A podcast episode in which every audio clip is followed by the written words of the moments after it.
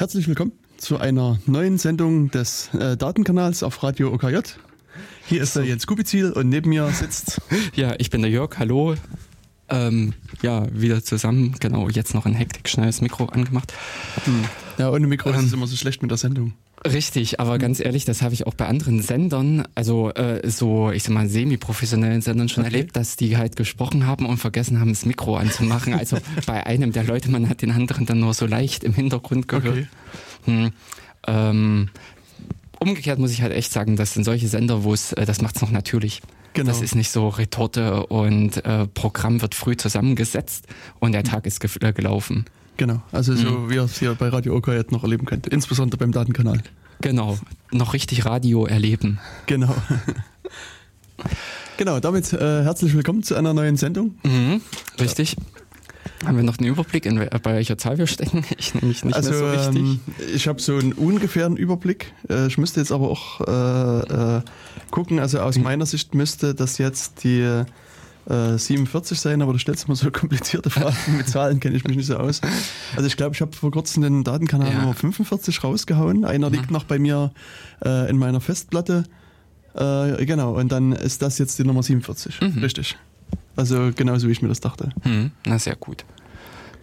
Genau, dann werden wir wahrscheinlich das gleiche tun oder äh, wie auch in den Datenkanal 45 und 46. Genau, wir rollen das quasi nochmal von ganz Anfang auf. Weil hm, also wir haben ja sozusagen die letzten zwei Datenkanäle äh, gefüllt mit äh, äh Verschlüsselung. Mhm, genau. Also wir haben über TLS gesprochen, versucht so ein paar Aspekte zu beleuchten. Mhm.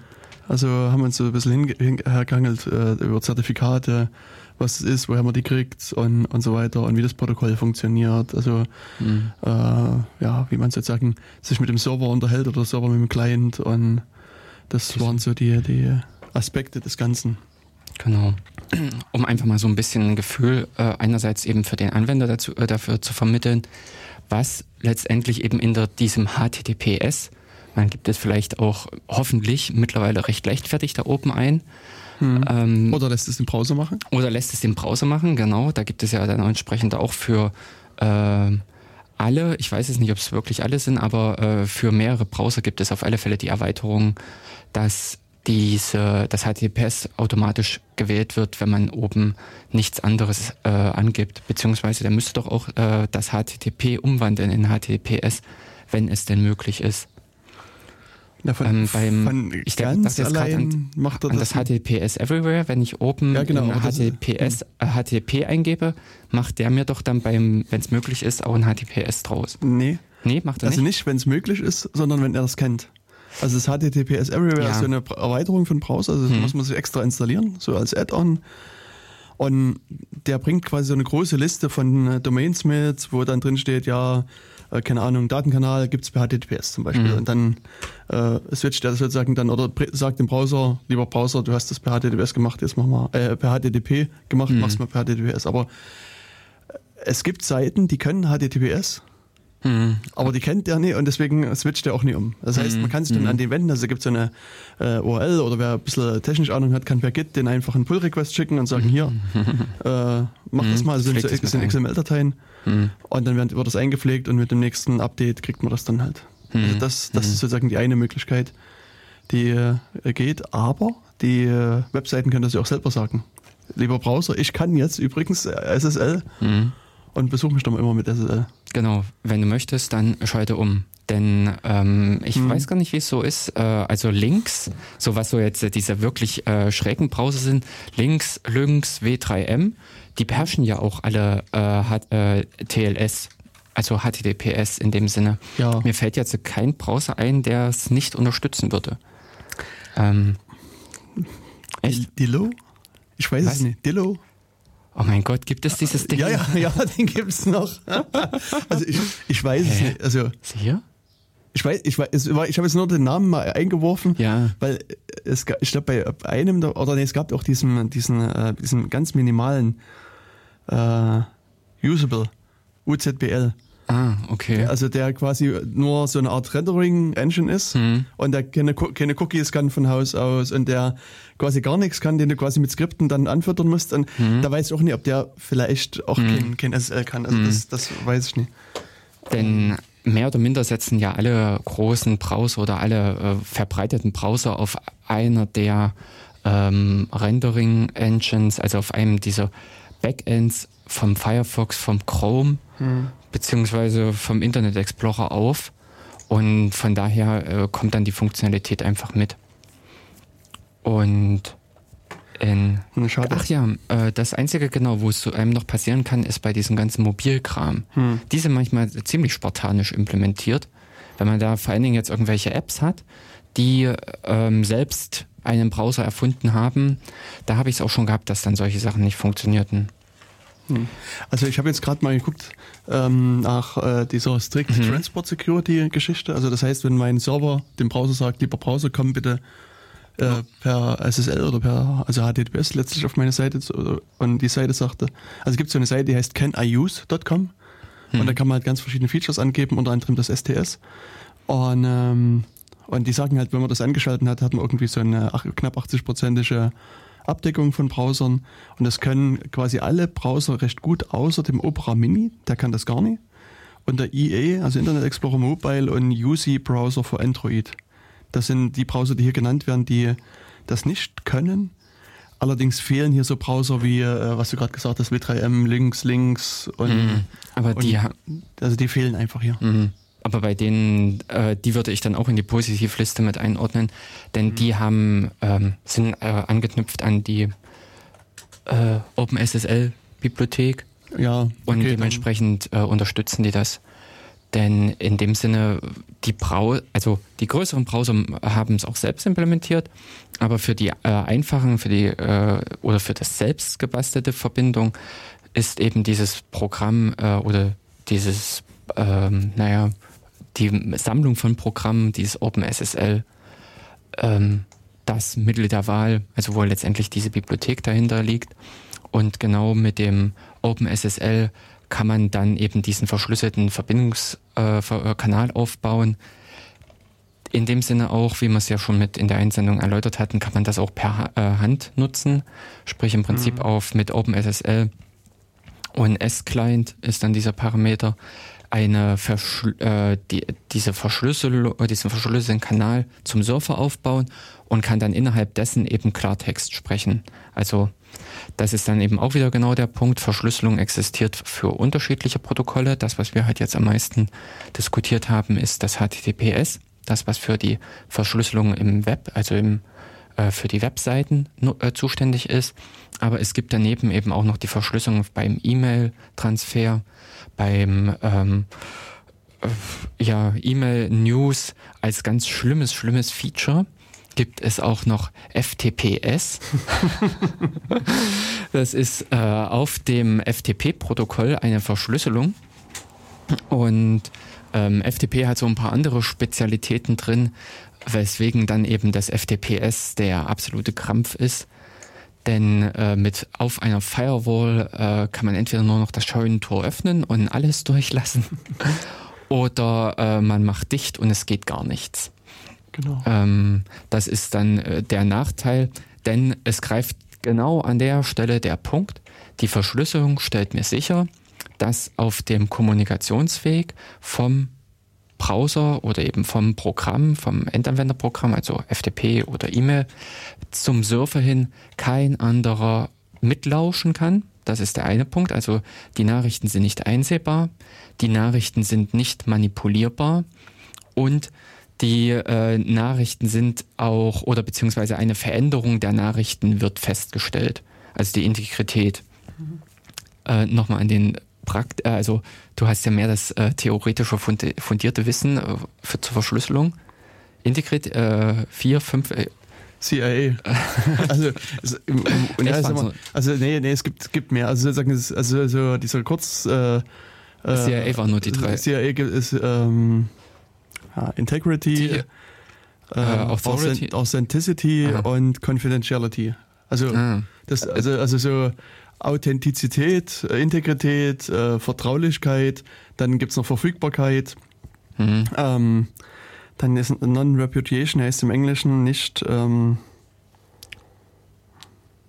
nicht Abstreitbarkeit. Ähm, okay. Ähm, also was auch jetzt sozusagen als Schutzziel noch manchmal mit hinzukommt, ist sowas wie äh, Anonymität und Pseudonymität.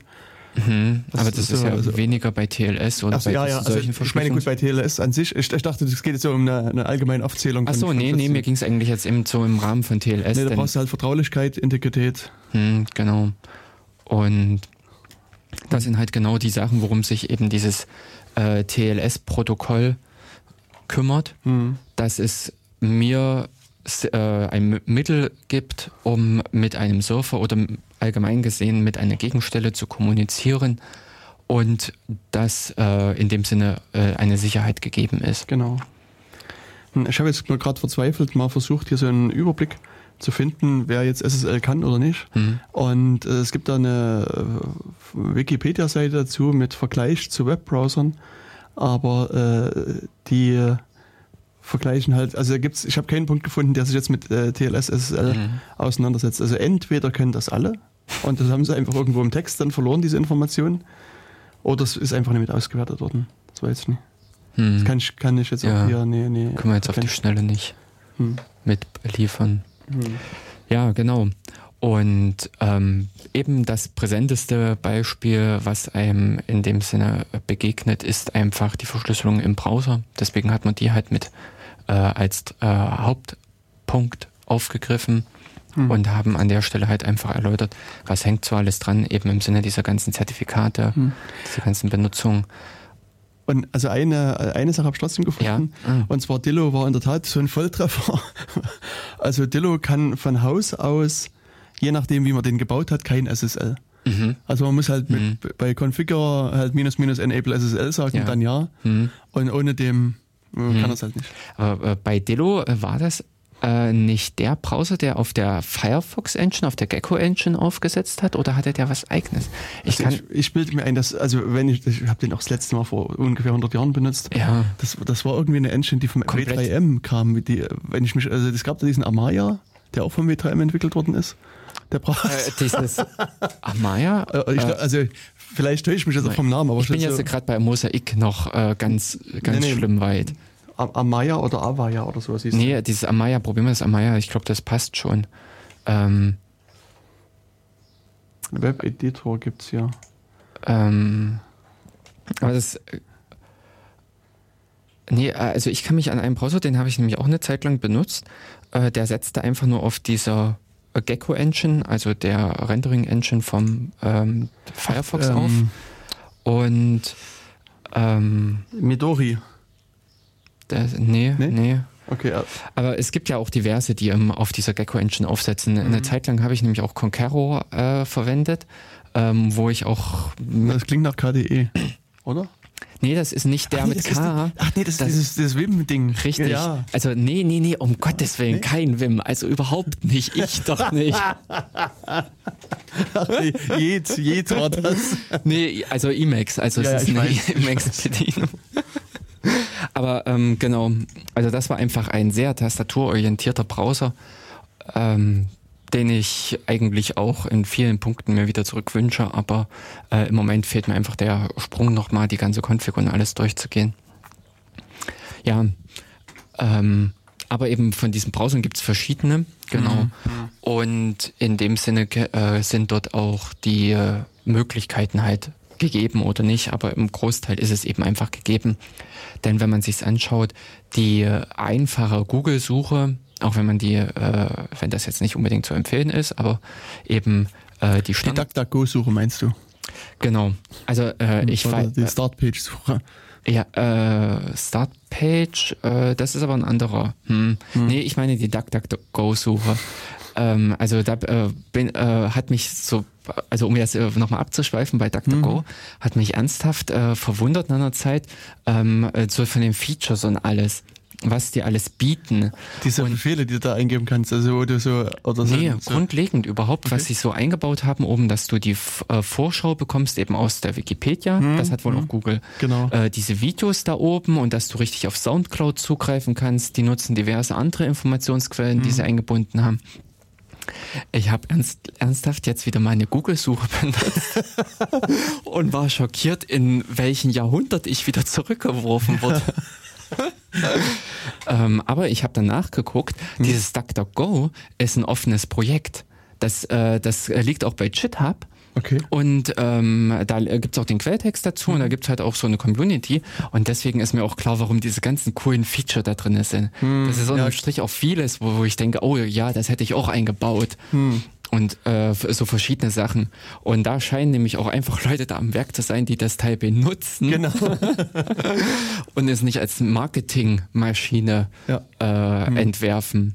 Wobei bei, ich mich bei DuckDuckGo trotzdem immer frage, was deren Geschäftsmodell ist. Also wie die am Ende Geld verdienen wollen oder wie sie jetzt schon Geld verdienen.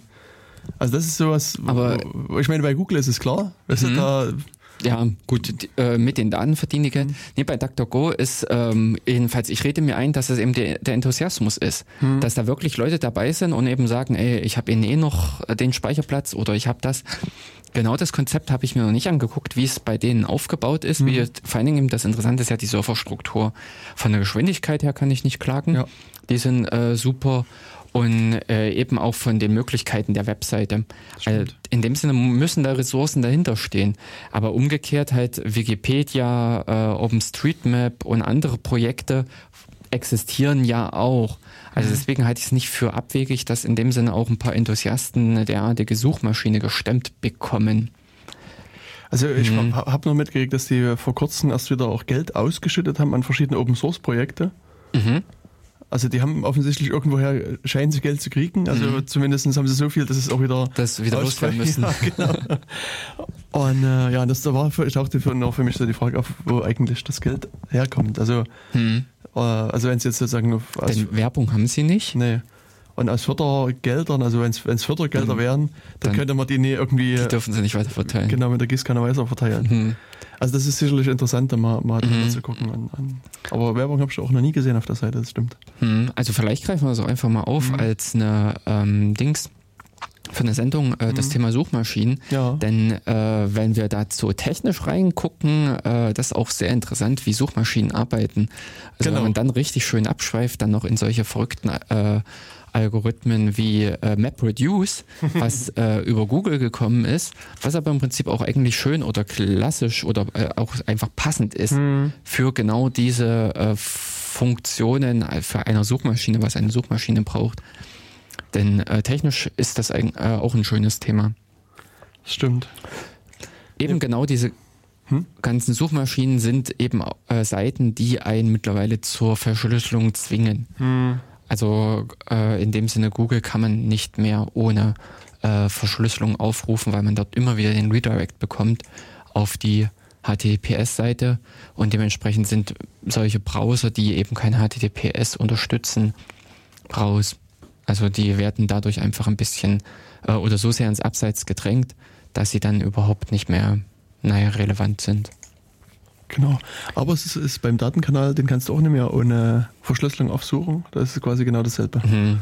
Also du wirst auch dazu gedrängt, gezwungen quasi mhm. Verschlüsselung zu benutzen. Mhm. Ähm, und ohne dem äh, geht das nicht. Nee, was ich dachte bei DuckDuckGo, ja. ähm, die, die haben diese, diese Bangs, heißen die in der Fachsprache, also so ein Ausrufezeichen, mhm. wo du dann sagen kannst, ähm, Ausrufezeichen Wikipedia und dann Suchbegriff. Und dann sucht er halt sozusagen nur bei Wikipedia danach. Ah. Das wusste ich gar nicht. Hm, okay. Oder das ist, ich, hm. also gibt es ganz viele von diesen komischen Ausrufezeichen-Geschichten. Hm, hm. Ah, cool. Ne, werde ich dann auch mal untersuchen. Hm. Das ist das, was ich zwar oben über meine normale Firefox-Suche abdecke. Da habe ich dann die entsprechenden Suchstellen äh, ja, Stellen drinne, die Suchmaschinen. Aber wenn das natürlich im DuckDuckGo auch mit drinne ist, ähm, was, okay, ich sehe hier auch, da gibt es irgendwas mit Languages. Also du kannst äh, Ausrufezeichen GoDoc eingeben und dann Suchbegriff, dann sucht er eine Go-Dokumentation zum Beispiel. Oh, das ist ja cool. Genau. Oder Go PKG sucht er in, bei Go Packages halt. Mhm. oder Ausrufezeichen W war eben diese Wikipedia-Suche und bei, keine Ahnung, Ausrufezeichen Amazon sucht bei mhm. Amazon und also, also sie werben damit, dass sie 8093 cool. äh, Banks haben. Mhm. Mhm. Und man kann halt seinen eigenen auch einreichen, wenn man das möchte. Aber das ist, glaube ich, auch so ein Ding, das spricht dafür, dass da irgendwelche Nerds dahinter hängen. Genau, ja. Nein, die hatten auch relativ schnell aus meiner Sicht so eine Tor, äh, einen Service und mhm. haben, betreiben den immer noch. Das heißt, man mhm. kann über das Tornetz quasi ah. im Dark Web auf, oh, oh. auf DuckDuckGo zugreifen und da auch suchen. Also das mhm. Mhm. Äh, also sie haben da auch, also es, äh, legen auch viel Wert auf Privatsphäre. Also auch so, dass die mhm. dir sagen, ähm, dass die standardmäßig keinen Cookie setzen, aber wenn du willst, setzen die dann Cookie und dann kannst du es customizen und so weiter. Also sozusagen. Ja, die sind, äh, gehen sogar so weit, zum Beispiel äh, YouTube-Inhalte mhm. werden im Prinzip von denen gezogen und du bekommst eine Warnung, wenn du mit dem Link nämlich die äh, zu YouTube springen mhm. wirst. Und den ähm, ansonsten betten die dir nämlich oder zeigen dir den YouTube-Inhalt an, okay. ohne äh, ohne im Prinzip die Informationen an YouTube weiterzugeben. Cool. Hm. Das ähm, und eben von äh, so diverse andere Sachen sind damit eingebunden. Das, also ich finde es auch optisch schön gemacht, dass oben dann im Prinzip das mit aufblendet, wo man die Videos, Bilder, Suche und ähnliches hat in der Übersicht und darunter aber im Prinzip auch noch die ähm, suche, ah, jetzt bist du richtig bei YouTube gelandet. Hm. Such mal irgendein, äh, genau, such, äh, gibt es irgendwas von Video so, bei jetzt YouTube? Mal, ich such mal ein Video, YouTube, ein YouTube-Video. Genau. So, und wenn du das da oben abspielst, dann müsste das nämlich im, äh, im DuckDuckGo kommen. Ähm. Ach hier, ah, YouTube Privacy Warning. Krass. oh, hier, ah. Das ist ja abgefahren. Ja, das, mhm. das wusste ich noch nicht. Also ich nutze letztlich, ach, jetzt geht's gleich los, Achtung, jetzt wird's gleich laut. Ist der Rechner mhm. überhaupt angebunden mit bei uns? Aha, ah, gesperrt okay. durch GEMA. Nee, nee, nee, gesperrt durch GEMA, das ist, ähm, ähm das äh, NoScript. Äh, ja, ja, genau, NoScript in dem Falle, was mhm. sich hier bemerkbar macht. Also letztlich, ich mache das bei mir immer so, dass ich das in den YouTube-Downloader reinwerfe. Mhm. Also ich habe also einfach sozusagen, nehme den, den, den, den, die URL quasi, schmeiß den da rein und lass es runterladen und irgendwann wenn der Download-Ordner zu voll geworden ist, dann guck ich mir mal die Videos an. hm.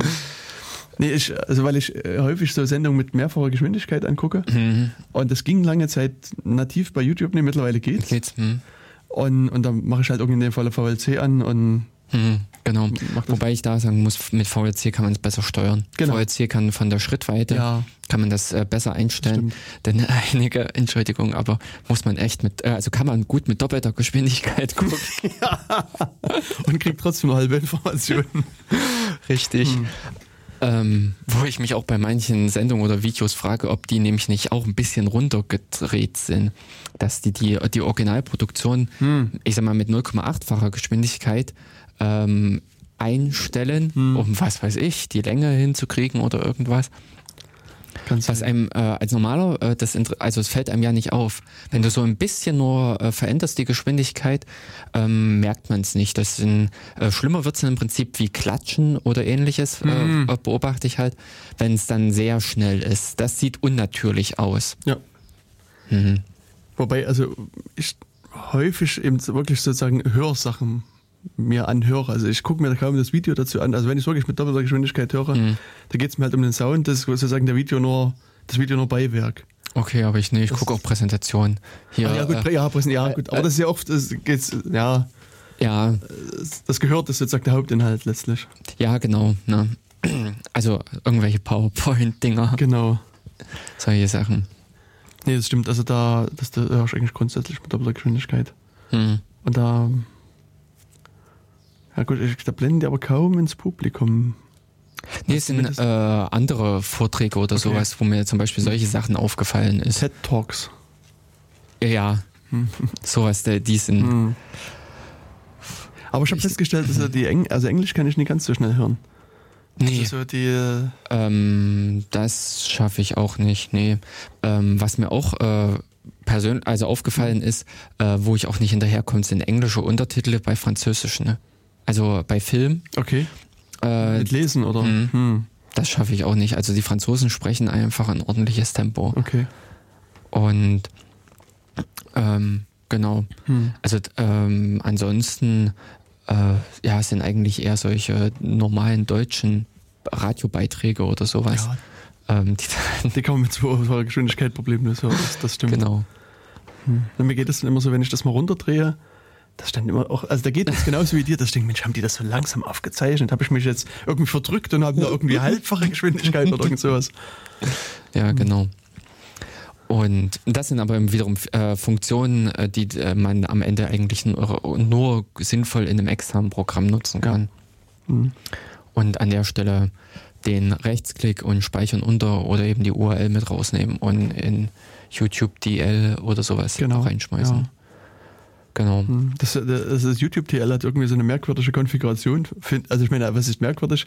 Mhm. Also, weil normalerweise hast du ja irgendwie dann zu so Programmen eine Konfigurationsdatei wo du dann irgendwie äh, irgendeinen Parameter einstellst mhm. und so weiter. Und die haben sich mehr oder weniger einfach gemacht. Du gibst quasi einfach die Kommandozeilenparameter getrennt durch einen Zeilenumbruch ein. Also sozusagen, was ich, ja, ja, minus, äh, minus. Aber das ist nicht so ungewöhnlich, das hat wget genauso. W, äh, bei wget war in der Config-Datei äh, auch einfach nur die Kommando, also viele, äh, auch curl ist glaube ich so. Aber bei wget hast du richtig, also hast du nicht, also da hast du irgendwie stehen, also zum Beispiel HTTP-Proxy ist gleich irgendwas. Genau, aber so lautet ja auch die. Ja, aber nee, aber dort schreibst du richtig in, der, in die Konfiguration minus minus HTTP-Proxy. Ach, die waren noch nicht mal. ja, ah, ja. oh, oh. Die waren dann so faul und verwenden richtig, äh, ne, das get hm. äh, offensichtlich hm. äh, zum Parsen der Config-Datei. Genau. Ach, wie lustig. Das fand ich irgendwie mhm. amüsant. Ja. Hat natürlich auch dann den Charme, dass du einfach sagen kannst, also äh, wenn man weiß, was drin steht, eben äh, YouTube DL, Dollar, Klammer auf, Cat, Klammer genau. zu, wuff, und das funktioniert auch. Hm. Hm. Genau, äh, das wieder mal der kleine Exkurs. Ähm, also wenn ihr suchen wollt, äh, da draußen im Internet, nutzt DuckDuckGo zum Beispiel hm. als Suchmaschine. Das ist einfach per DuckDuckGo, also Ende, Ende G. .com.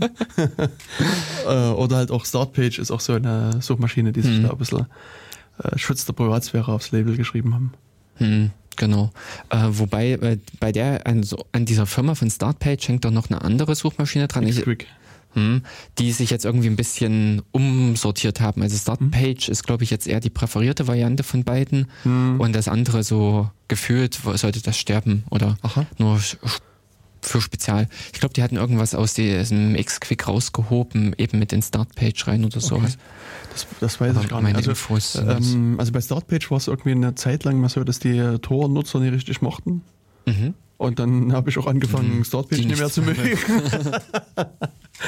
und äh, ja, und, äh, wenn man den Tor-Browser einsetzt, da gibt es halt die, die Disconnect-Suchmaschine, äh, mhm. die quasi, also wie, es gab früher mal so eine ähm, so eine Suchmaschine, die hieß so ähnlich wie Google. Die haben irgendwie nur, keine Ahnung, Google. Nee, Scroogle. Scroogle, genau. Ja. Genau, und die haben, genau, weil sie Google gescraped haben. Genau. und, äh, und, und letztlich Disconnect, die, die nutzen halt im Hintergrund auch Google als Suchmaschine. Also die, mhm. die beziehen quasi auch die, die Such. Also standardmäßig Google, du kannst halt einstellen, dass du auch Bing haben willst oder dass du auch irgendwas mhm. anderes haben willst. Mhm. Und, ähm, und das war sozusagen Standardsuchmaschine äh, im Tor-Browser. Mhm. Und ja, also die ist auch ganz, ganz okay. Ja. Weil, wie gesagt, Ergebnisse kommen letztlich von Google. Und das muss ich ihm sagen, dass, also mein Eindruck ist nach wie vor, dass Google trotzdem die besten Suchergebnisse liefert. Das ist halt, mhm. äh, äh, muss man sagen.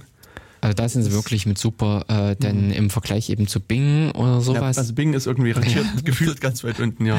Vor allen Dingen auch Bing kriegt nicht mehr irgendwie gebacken, ordentliche Ergebnisse für die MSDN zu liefern. hm. Ja. Ähm, Yahoo habe ich schon Ewigkeiten nicht benutzt. Gibt's ich überhaupt noch? Hm, ja, man liest immer wieder mal irgendwelche Meldungen von Umstrukturierung und äh, Management räumt auf. Genau. Na, ich hatte jetzt vor kurzem irgendwie gelesen, dass die Marissa Meyer irgendwie bereit ist, dass, Google, dass Yahoo verkauft werden kann. Hm, genau. Sowas hatte ich auch gelesen. Hm. Ja. Keine Ahnung, was da mit Yahoo in dem Sinne passiert. Aber ähm, es sind ja auch diverse andere schon abgetreten. Mhm also wenn man an solche Sachen wie Alta Vista denkt. genau. Die dann auch einfach das Zeitliche gesegnet haben. Hm, das haben viele mhm. irgendwie. Excite. Excite sagt mir jetzt. E-X-C-I-T-E. Ja. Mhm. ja. Und Ja. Ich glaube aber Yahoo war in der Tat meine erste Suchmaschine, wenn ich, äh, glaube ich zumindest. Ich weiß nicht mehr, ob es wirklich so ist, aber.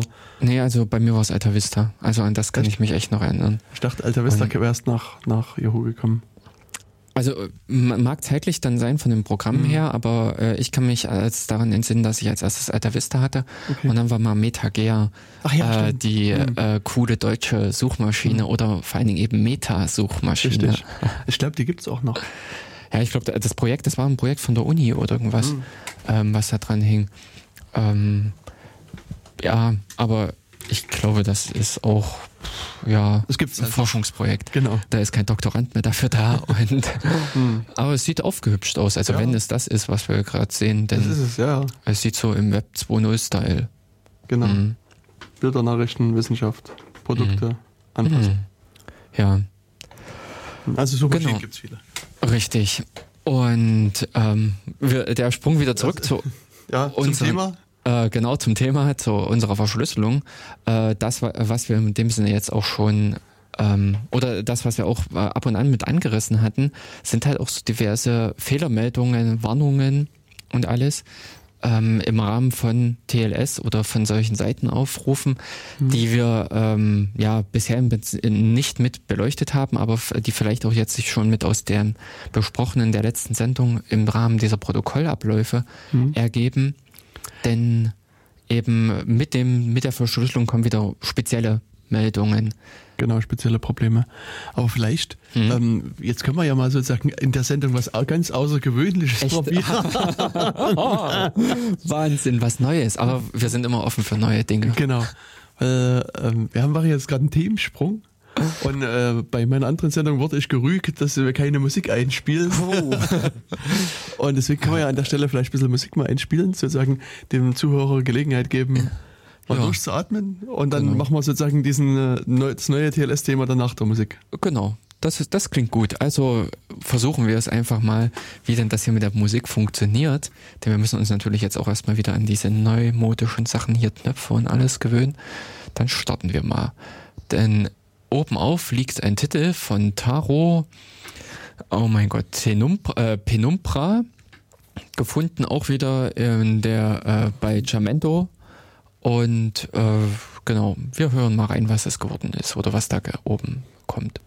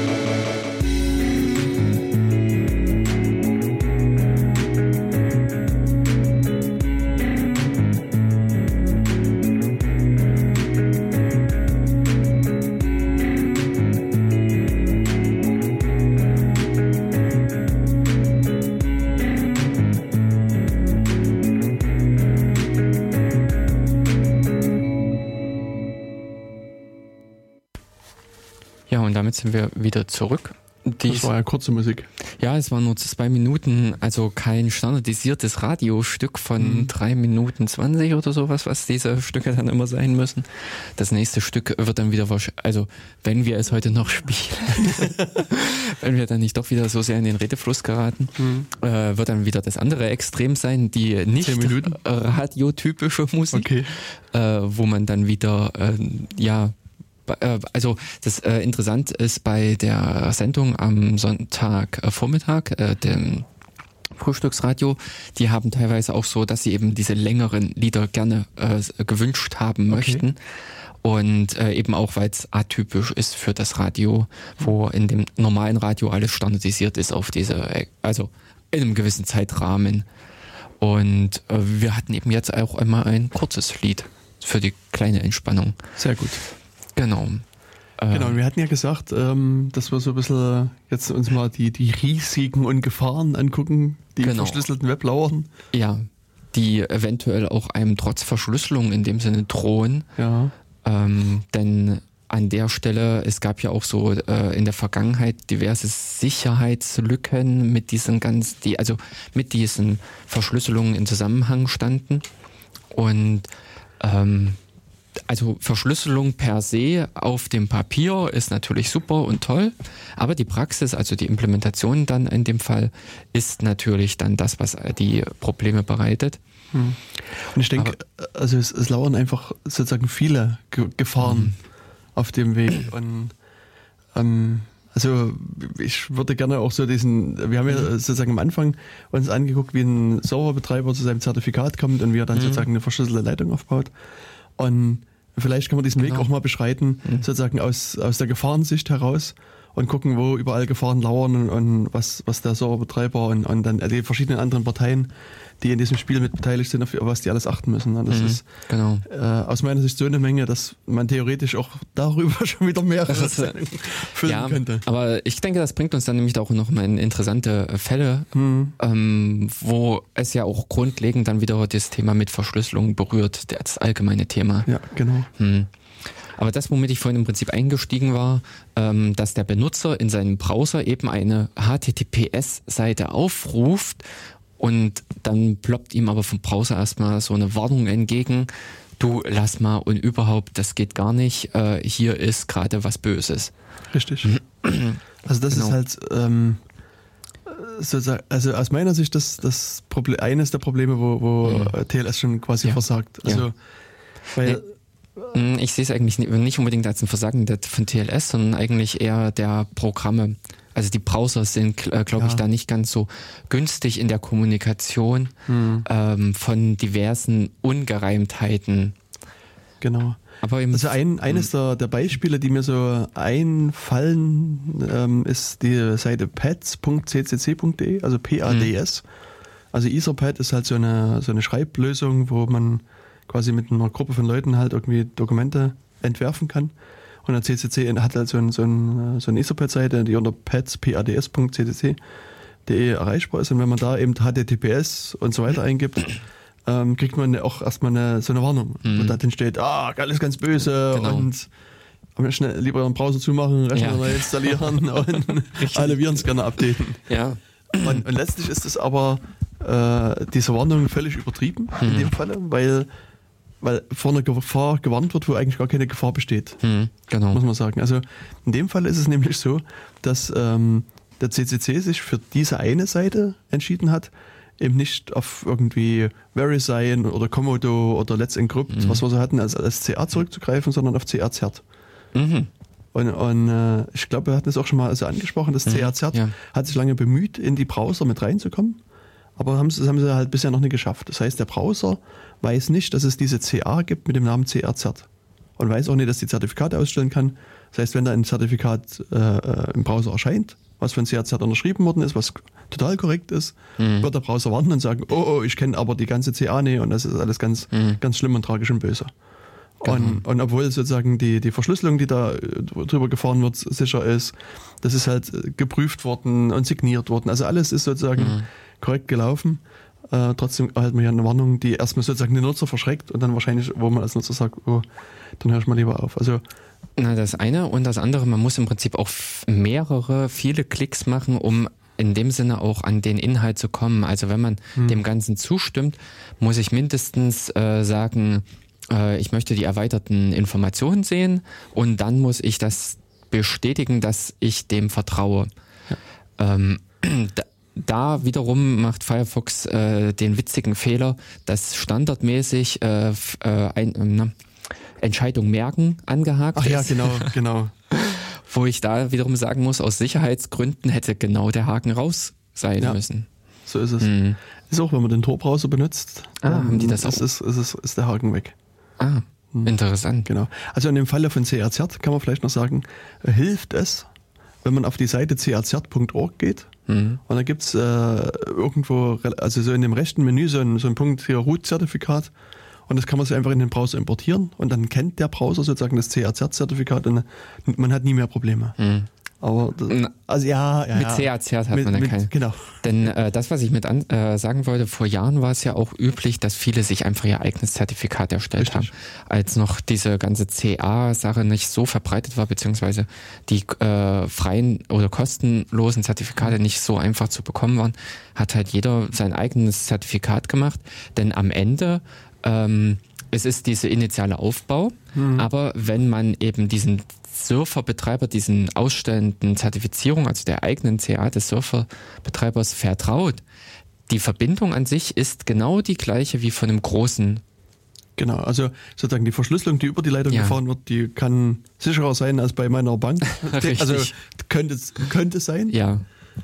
Aber dennoch ist es halt hier sozusagen der initiale äh, Authentifizierungsschritt fehlt halt. Also sozusagen, mhm. wenn ich jetzt mich mit irgendeiner Seite verbinde, die halt ein selbstsigniertes Zertifikat hat, dann weiß ich nicht, ist das jetzt ein Angreifer, der in der Mitte sitzt und mir gerade irgendwie ein Zertifikat mhm. präsentiert oder ist es halt wirklich die Seite, die, mit der ich mich verbinden will. Also da bräuchte ich dann als Nutzer so eine, End, also eine Zusatzinformation, wo irgendwie der Fingerabdruck des Zertifikats ausgestellt ist oder irgendwas. Genau.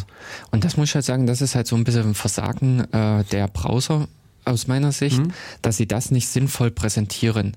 Eben wie in solchen Fällen könnte auf der Seite, auf der Fehlerseite, ganz konkret wie in diesem Fall äh, die Meldung kommen, ähm, dass eben die äh, Dings verkehrt ist. Aber wo, also das wird zwar mit angezeigt, glaube ich, aber etwas kryptisch. Das, das was verkehrt ist?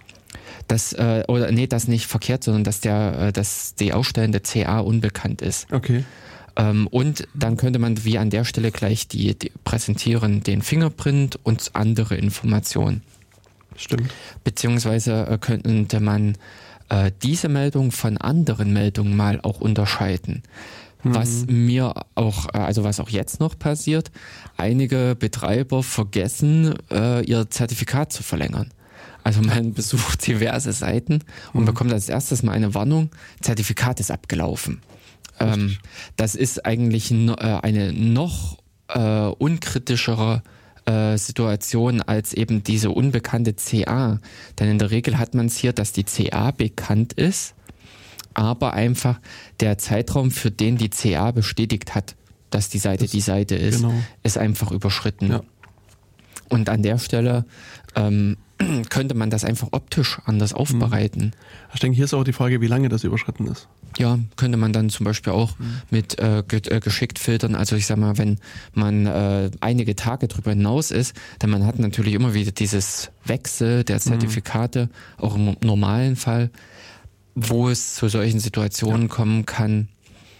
Und äh, da könnte das nämlich auch ganz anders mit präsentiert werden. Ich glaube, das ist zum Guten eben eine Frage der optischen Aufbereitung, des wie kommuniziert man es dem Benutzer. Mhm. Ähm, denn eben die Kritik, sage ich jetzt mal mit, ist einfach von dem echten, richtigen Problem äh, äh, oder die großen Probleme im Prinzip, wo plötzlich zum Beispiel das Zertifikat wechselt und ähnliches, also wo man dem Man in the Middle entdecken könnte, da kommt entweder gar keine Meldung, also das wird stillschweigend durchgezogen, oder ich kann es eben nicht von einer anderen Meldung so leicht unterscheiden. Hm.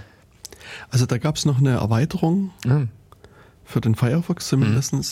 Ich überlege jetzt nur, es hieß irgendwas mit Certificates, aber. Nee, meinst du Zertpetrol? Ja, ich glaube, das, das. Äh, also das verwende ich auch. Das ist, hat so einen gewissen Nervigkeits. Äh, ja, genau. weil äh, das äh, überhaupt nicht mit ähm, CDNs umge äh, umgehen genau, kann. Richtig. Ja. CDN, äh, Content Delivery Network, äh, diverse ähm, also alle großen Seiten im Prinzip haben so ein eigenes äh, Netzwerk, in dem Sinne also mehrere Surfer, auf denen sie ihre Inhalte, ihre statischen Inhalte, Bilder, Dokumente ablegen und die im Prinzip immer recht nah im Netzwerksinne Sinne am Benutzer zu platzieren. Und dementsprechend hat aber auch jeder äh, Surfer, wenn er im Prinzip SSL bietet, ein anderes Zertifikat. Und das ist das, wo Zertpatrol dann äh, ständig aufschreit, hu, hier hat sich was geändert, hu, hier hat sich was ja. geändert. Aber man kann das auch ähm, wegkonfigurieren, genau. hm, äh, wo man dann eben diversen URLs dann wiederum so einen Freifahrtsbrief gibt. Stimmt. Ähm, hm. Also das ist so ein bisschen, äh, man hat so teilweise da die Wahl zwischen Pest und Cholera. Entweder gehe ich wieder auf die unsichere Geschichte und sage, ach, pff, sollen sie doch machen, was sie wollen. Oder ich kriege halt ständig diese Meldungen hoch, äh, also angezeigt, oh, da ist was äh, Komisches im Gange. Stimmt. Hm. Also was, äh, was mir dann einfällt, was es sozusagen auch für eine lange Zeit gab, aber was mittlerweile auch eingeschlafen ist, leider ist so eine Art ähm, so, eine Web, so eine Art Web of Trust von, von Zertifikaten. Also es gab so, mhm, ich dachte, fällt mir der Name nicht mehr ein. Das, also es gab zwei Projekte, Digi die. Nee, irgendwas mit einem Tar also die, die Server hießen Notaries, hm, hm. aber das, ich glaube, das Projekt hieß irgendwie anders. Also wird mir vielleicht noch einfallen. Hm. Und, und die haben letztlich halt immer äh, so genau. die, die Seiten angeguckt und haben sozusagen die, die, die äh, Fingerprints verglichen hm. und, und dann hm. mehr oder weniger abgestimmt, ob das in Ordnung ist oder nicht und haben das genau. den Browser zurückgemeldet. Das finde ich eigentlich auch ein interessantes äh, Projekt, also ein interessanter Ansatz, denn man kann ja diese Struktur wiederum parallel zu der hierarchischen Struktur dieser CAs nutzen. Sprich im Prinzip, man kann eigentlich auf diesem ganzen CA-Ding nochmal eine zweite Sicherheitsebene drauflegen, um, um das Ganze am Ende sogar noch sicherer zu machen. Ja. Aber Denn, das ist, also das hm. wurde halt von Freiwilligen betrieben. ja. Und äh, ich meine, ich muss mir da selber an meine eigene Nase fassen. Ich habe auch so eine Notary betrieben und irgendwann äh, weiß nicht, habe hab ich einfach mich dann noch in die Liste der nicht mehr aktuellen Notaries eingetragen. Also und, und das, ich weiß gar nicht, ob es überhaupt noch welche gibt, die das äh, mhm. äh, noch, noch weiterführen, das Projekt. Das ist halt äh, mhm. schade. Aber ähm, was ich, äh, also ich weiß nicht genau, wie der Ansatz da war, aber in einem gewissen Sinne kann man schon alleine nur aufgrund dessen, dass viele Leute das indirekt durch ihren Besuch bestätigen. Also ähm, man müsste im Prinzip das Benutzerverhalten analysieren, Huhuhu, böse, böse. Aber in dem Sinne, wenn Leute einer Seite, also sich auf einer so einer verschlüsselten Verbindung Bindung mehrfach bewegen, kann man äh, daraus ja schlussfolgern, dass das die Seite ist, die man erwartet.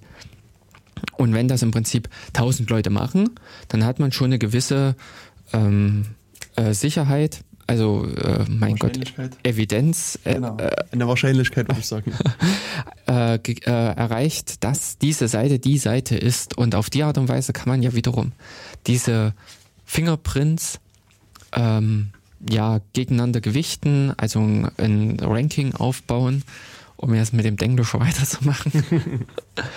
und an der Stelle halt einfach auch damit diese Sicherheit zu steigern oder diese, ähm, diese, dieses Wissen darüber, die Entscheidung im Prinzip demjenigen zu ergeben, der eine Seite komplett neu aufruft, wo er noch nicht war. Oder im Prinzip über solche Dinge, dass die Leute äh, aktiv die Echtheit einer Seite bestätigen dass man einen Knopf im Browser oder sowas mit vorsieht. Hm. Und also was man auch so von, von Endbenutzerseite ja äh, machen kann, ist, dass man auch so, also der, der, der Chrome erlaubt es in dem Falle. Mhm. Also der, der, da gibt es diese so ein paar URLs. Und zwar kannst du bei Chrome eingeben, Chrome Doppelpunkt mhm. Doppel Slash Net minus Internals. Und ähm, da kannst du halt so verschiedene interne des Netzverkehrs bei mhm. deinem Chrome angucken und unter anderem halt auch das, also ich glaube, es ist .hsts heißt der dort. Mhm. Und da kannst du sozusagen domainweise sagen, die Domain soll immer über HTTPS geladen werden. Mhm. Und du kannst sogar sagen, lade das immer über HTTPS und übrigens, dass der, der Hash dieses mhm. Zertifikats ist so und so. Du trägst halt dort einen festen Hashwert ein und das merkt sich der Chrome. Mhm. Und da, also, und wenn das Zertifikat sich halt geändert hat, dann würde ich der Chrome halt auch anschreien und sagen. Aber hast du mal gesehen, wie, was, wie er das dann kundtut? Da, da kriegst du eine weiße Seite mit so einem Männel drauf Aha. und dann irgendwie, ah. also so, mhm. so ein also, Die Standard Chrome. Ja, mhm. genau, diese Standard Chrome Fehlermeldung und mhm. also da kriegst du unten so eine technische Fehlermeldung und ein bisschen mit. Text dazu. Hm. Text kann ich aus dem Kopf jetzt nicht sagen. Ja, aber insofern, dass, äh, dass man da reagieren kann, denn es ist eben normal, dass die Zertifikate wechseln. Ja. Gut, Wobei, ich, warte mal, nee, das war glaube ich jetzt so verkehrt von mir. Es wechselt ja das Zertifikat. Der Fingerprint ist doch nicht der Fingerprint des Zertifikats, sondern der Fingerprint des Schlüssels. Oder? Wenn ich jetzt äh, bei einem äh, regulären Wechsel ändert sich, glaube ich, nicht das. Stimmt. Ja, äh, ja der Fingerprint. Ja, ja, hast recht. Denn äh, die, äh, hm. wenn ich es richtig anstelle, nee, ja, wenn, genau, ich ja. äh, wenn ich denselben Zertifikat, äh, also wenn du den neuen Schlüssel CR, jedes Mal CSR, CSR mir, äh, wenn ich denselben verwende, dann, dann bleibt es gleich. Genau. Also das ist in, hm. in dem Sinne mit einer Frage dessen, wie gut sich der Surferbetreiber anstellt, ob er naja, dieses ganze Spiel. Und, und, ja. Denn das kenne ich auch ganz krass, dass mit jedem neuen Zertifikat wird auch ein komplett neuer Schlüssel erzeugt. Okay. Ja, aus Sicherheitsgründen natürlich. Ja, ja, Gut, also es gab ja auch dieses Problem äh, letztes Jahr. Äh, mit dem blutenden Herz, äh, so, wo man dachte, unbedingt mal einen neuen Schlüssel sich generieren. Nee, ich dachte, es gab ja auch, ich glaube 2008 oder 2009 das Problem, wo unser beider Lieblingsdistribution auch so mal ins Klo gegriffen hatte. Das ist ähm, schon eine Weile her. Also ja, Debian hatte ja mal. Genau, aber die haben doch nur auf. Ihren, den, den, den Zufallszahlengenerator optimiert. da war zu viel Code drin und da musste rausgestrichen werden. Ja, genau, schwachsinniger Code, der nichts gemacht genau. hat. Ja. hm. ähm, Genau, doch, das war ja auch auf SSL-Ebene. Also es war mhm. mindestens auf äh, SSH-Ebene. Mhm. Oder auch SSL? Nee, es war, in, es war nur auf SSH-Ebene, wo Debian äh, das verbockt hat. Aber ähm, ich dachte, da werden auch irgendwelche... Es gibt auch für SSL eine Blacklist. Genau. Wo, ähm, wo diese 32.768 ja, schwierigen Schlüsse drauf genau. oder äh, anfälligen Schlüsse mhm. draufstehen. Mhm. Genau, also in dem Rahmen sollte man natürlich auch unbedingt sich einen neuen Schlüssel generieren, mhm. weil die von Haus aus einfach äh, unsicher sind. Genau. Aber ähm, die Problematik im Prinzip, wie kommt man zu dem Zertifikat, wie geht man damit um? Eben als Surferbetreiber hat man nach dem Ablauf der Z äh, Zertifizierungszeit wiederum das Problem, man braucht ein neues. Man sollte sich das auch entsprechende Zeit vorher besorgen, mhm. um Aber vielleicht können wir das noch, ja. Rollover zu machen. Und darin liegen halt lauter solche äh, Problemchen, lauern die Fall, äh, also sind, sind, die Fallstricke eben für was so diese CA und alles ja auch mit betrifft. Hm. Aber ich glaube, wir sind noch beim, beim, beim Kunden sozusagen, ah, okay. der, der immer noch mit seinen Zertifikaten rum äh, äh bastelt. bastelt. Ja. Also äh, ich glaube, dass da waren wir vorhin abgebogen und da müssten wir vielleicht dort weiterlaufen. Also so falscher Zeitraum, falscher, was mir auch häufig vorkommt, muss ich sagen, ist, mhm. ist falsche, falscher Domainnamen. Ach stimmt, ja, an die habe ich auch noch gar nicht gedacht, ja. Das also, ist richtig. Was ich halt schon hin und wieder mache, ist, dass ich irgendwie äh, einfach HTTPS-Domainnamen angebe und dann mhm. kriegt man irgendwie ein Standardzertifikat. Mhm. Castserver.com fällt mir da ein. Oder also wie gesagt, eins von, von dem jeweiligen Provider, der da genau. irgendwie was hingeschmissen hat und dann mhm. kriegt man halt das ausgeliefert an, an äh, das also wenn ich selber eingebe, ich meine, dann hat er wahrscheinlich einfach HTTPS nicht ordentlich konfiguriert und hat nie dran gedacht und das ist einfach so ein Zufallsding. Mhm. Aber auch bei anderen Seiten passiert das schon hin und wieder, dass da ein, Zertifikat äh, rauskommt, was nicht in Ordnung ist. Mhm. Und das ist auch so, ja, stimmt, das ist auch so eine Warnung. Oder mhm. ein Fehlergrund. Ähm, Genau, ähm, was also dann, also was was demnächst wohl an, also als Warnung kommen wird, ist, wenn wenn äh, die falschen Hash-Algorithmen verwendet werden. Ah. Also Aha. das haben die Browser schon längere Zeit angekündigt, dass sie gesagt haben, wenn sie SHA-1 als, als mhm. Hash-Algorithmen mhm. verwenden, dann wollen sie warnen und wollen das auch tendenziell auch als, als unsicher ausweisen. Mhm. Mhm. Habe ich aber jetzt einen Zeitrahmen im Kopf, aber es wird jetzt irgendwann auch kommen, dass da eine ja, Warnung gibt. Das mehr oder weniger die unterstützten ähm, Algorithmen auf Browserseite eingeschränkt werden mhm. und wenn das sich eben nicht mit dem Surfer deckt, dann hat ja. Dann geht's nicht. Was mir auch in der Vergangenheit häufig passiert ist, in der letzten Zeit gefühlt nicht mehr so häufig, ist, ähm, dass es manchmal vorkommt, dass mein Browser sagt, ich spreche Algorithmus A, B und C. Mhm. Und der Server sagt, ich spreche Algorithmus F, G und H. Und dann kann man sich nicht treffen. Es werden eine leere Menge. Und dann äh, sagt auch der Browser, äh, dass das irgendwie, also keine eine keine gemeinsame Menge da gefunden mhm. hat. Also gibt es auch so eine Fehlermeldung. Und, mhm. ja, dann kann man sich halt entscheiden, dann seinen Browser wieder zu erlauben, doch irgendwie den Null-Algorithmus zu verwenden. Oder ja, man lässt es halt bleiben, geht halt nicht mhm. die Seite. Mhm. Genau. Äh, das, das ist also mir zumindest immer noch passiert. Ähm, ansonsten fällt mir jetzt gerade nichts ein. Also mhm.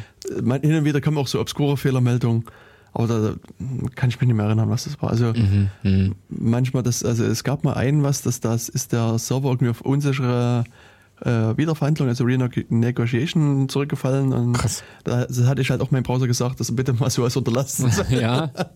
Und da hat er mich auch gewarnt und hat gesagt, hier, ich möchte mit der Seite jetzt nicht mehr reden und pass mal Denn das passiert ja eben mittendrin. Ja, ja, genau. Oh, krass. Und ähm, ja, ansonsten, also mhm. Also das sind aber äh, das sind äh, das diese drei vier äh, Meld äh, oder Gründe sind die gängigsten Ursachen für ja. äh, diese Meldungen des Browsers. Also beim äh, Chrome ist es dieses eckige Smiley-Männchen mhm. da. Äh, beim Firefox ähm, ja die Firefox Fehlermeldungsseite. Ja. Hm. Aber das, das, das, Problem oder der Witz hm. ist, das hatten wir auch schon angesprochen, wenn ich keine Fehlermeldung kriege, heißt es ja noch lange nicht, dass alles in Ordnung ist. Das ist ja sozusagen genau. das, das zweite ja. UI-Problem. Ja, richtig. Dass ich denke, es ist alles in Ordnung, ich habe keine, keine Fehlermeldung gekriegt und, und aber hinter mir sitzt einer und freut sich, mhm. dass er die, die Verbindung mitgelesen hat. Richtig. Genau. Also das ist das eben solche Wechsel der CA und äh, mhm. solche Dinge prüft keiner der Browser. Also in dem Sinne ist ja. wirklich der Chrome da mit dem Pinning äh, noch das, äh, der fortschrittlichste. Mhm. Also ich weiß nicht, ehrlich gesagt, ob es mit Firefox auch irgendwie geht. Äh, eben nicht so nicht. Also mir ist es auch nicht bekannt, aber beim Chrome, mhm. also wenn man die URL kennt, ist es ganz einfach. Da gibt es ein Eingabefeld, eintragen, add Site oder add Domain dazu und dann ist die da. Dann ist die halt mhm. feste eingetragen. Mhm, genau. Ähm, also da äh, wäre es einfach wünschenswert, wenn das zum Beispiel direkt mit verfügbar ist, man oben bei dem Verschlüsselten, also beim Schloss, mhm. äh, wenn das sich zeigt, draufklicken kann und kann sagen, hier Fingerprint bestätigen. Ja. Und was mir gerade einfällt, Aha. es gibt noch was, äh, mhm. ähm, äh, also ich werde es mit verlinken, aber ich glaube, die URL heißt hstspreload.appspot.com. Das mhm. ist so eine, äh, so eine, auch wieder eine vorgefertigte Liste von Domains hm. die HSTS haben, also diese Hypertext hm. äh, Transport Security, also hm. quasi die standardmäßig SSL haben und das immer auch SSL machen wollen. Und da kann man sozusagen seine Seite dort bei dieser HSTS Preload-Seite eintragen. Dann mhm. prüft im Hintergrund, dass, ob das wirklich HSTS hat. Und wenn die Prüfung auf Ja ausgegangen ist, fließt das sozusagen in so eine Bibliothek ein und wird mit den gängigen großen Browsern dann am Ende mit ausgeliefert. Also mit Chrome, Firefox, Safari und so weiter. Die, die, die mhm. äh, haben quasi sozusagen so eine Art eingebaute Liste von Domains, ah, die HSDS okay. können. Hm. Und liefern das auch sofort ja. mit aus. Ja, das heißt äh, auch der initiale, der allererste Zugriff auf diese ist dann schon äh, per HTTPS. Genau. Ah, okay. Denn äh, nee, ich dachte jetzt im Prinzip, dass das so ein Preload ist in dem Sinne, dass es äh, über die App äh, Quatsch, über das äh, Add-on einmalig den Zugriff macht, was natürlich dann wieder im Browser genau diese Mechanismen auslöst. Hm. Aber wenn es ganz und gar eine gepflegte Liste dann in den Browsern selbst schon ist, dann entfällt sogar der allererste Request. Genau. Ja, also äh, ich erinnerte mich korrekt, hstspreload.appspot.com ist die, die URL. Aber wie gesagt, wir werden das nochmal mit verlinken. Und mhm. interessanterweise kannst du nämlich dann auch wieder so ich sag mal so Privacy-Attacken fahren gegen den Nutzer. Mhm. Wenn du nämlich äh, also sozusagen rausfinden willst, ob der Nutzer jemals auf der Seite war oder nicht, kannst du sozusagen von der Ferne messen, wie lange die Antwortzeiten sind. Also, du, also, wenn, also stell dir vor, eine Seite hat HSTS. Ja, genau. Wenn der Nutzer schon mal die Seite besucht hat und das HSTS angesprungen ist und mhm. das nächste Mal auf die Seite kommt, dann geht der, der Browser sofort auf HTTPS-Seite. Genau. Wenn er noch nie dort war, geht er erst auf HTTP, okay. kriegt einen Redirect auf HTTPS und macht dann HTTPS. Mhm. Und, und dieser, also und das kannst du sozusagen von der Ferne aus messen. Wie von der Ferne aus messen? Hä? Das, also ich ich brauche doch nur auf die Leitung zu gucken. Ja, da sehe ich, dass der ja, Typ genau. halt vorher einen HTTP-Request hm. geschickt hat. Ähm, ja, also hier geht im Prinzip, man hat im Prinzip viermal den Weg hin mhm. und zurück, anstatt nur zweimal. Genau. Ähm, aber eben wenn ich dem zugucke,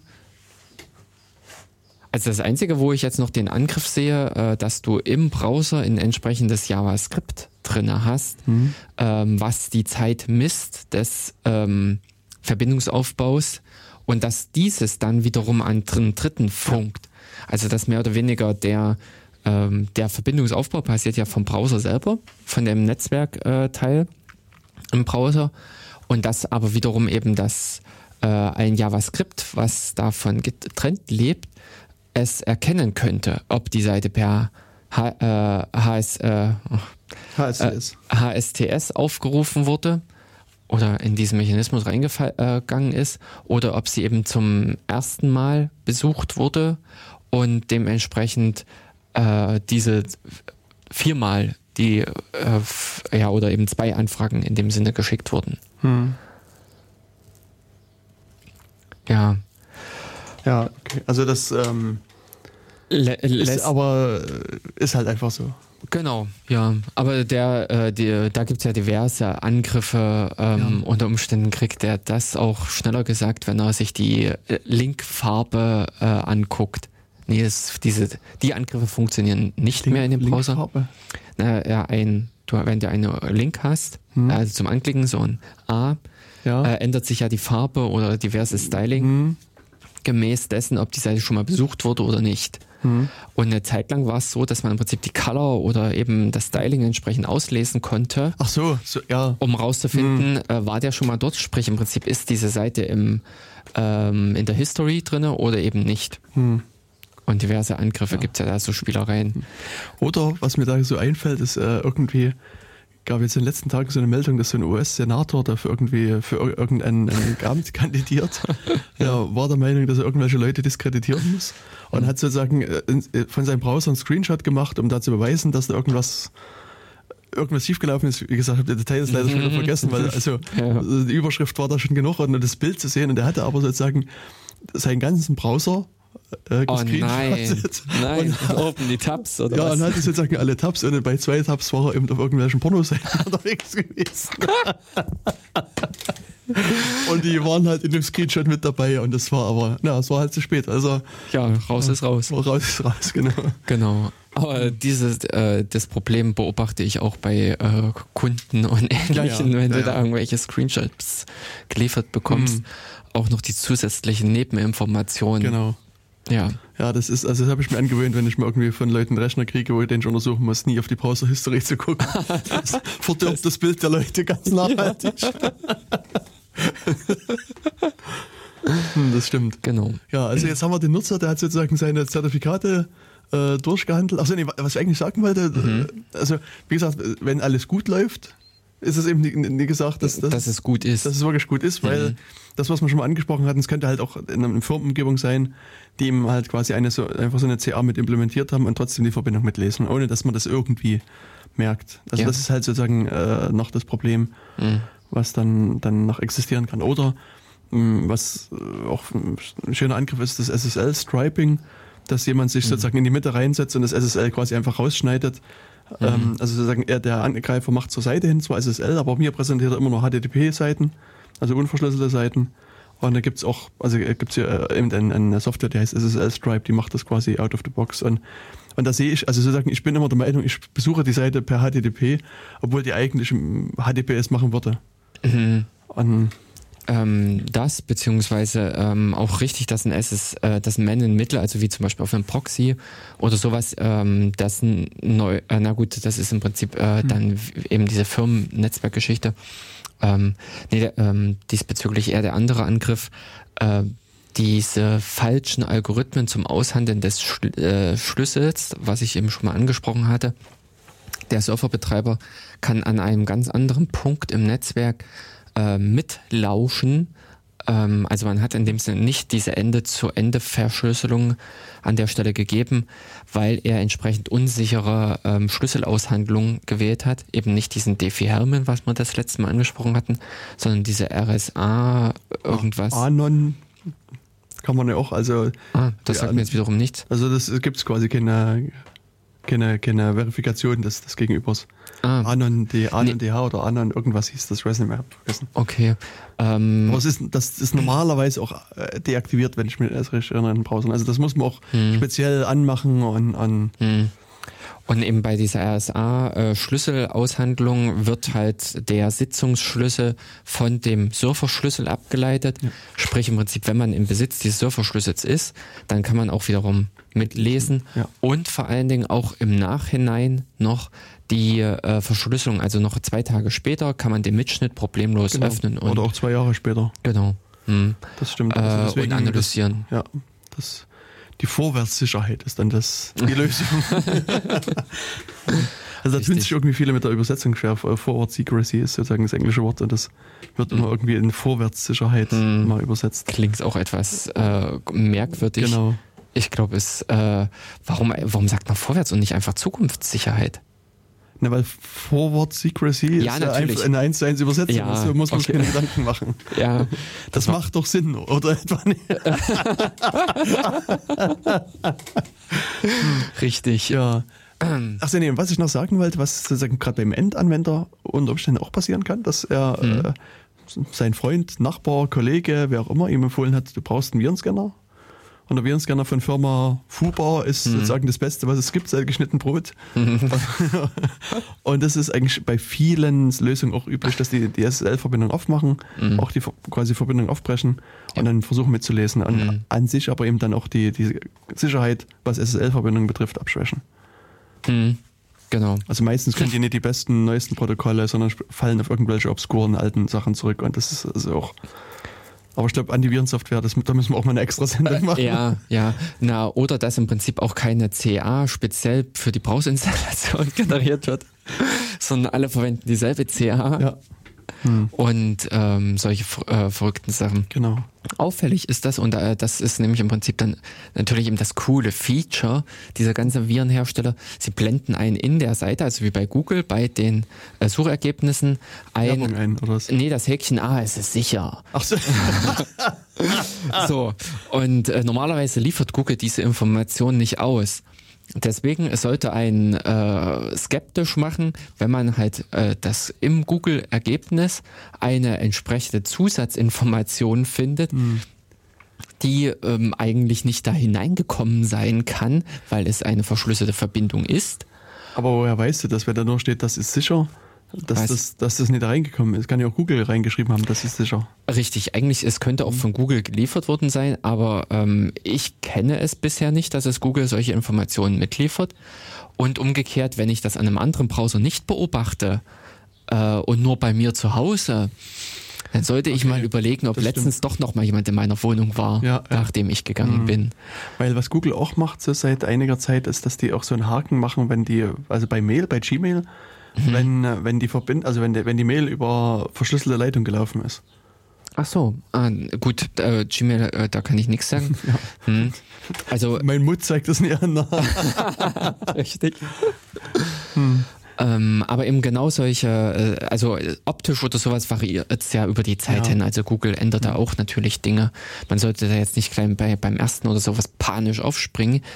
Aber umgekehrt, wenn mir zum Beispiel meine Bank plötzlich neben der Überweisung anzeigt, diese Überweisung ist äh, sicher oder mm. diese mhm. Überweisung wird sicher übertragen, sollte man vielleicht doch noch mal ja. äh, überlegen, ob das ernsthaft das ist. Genau.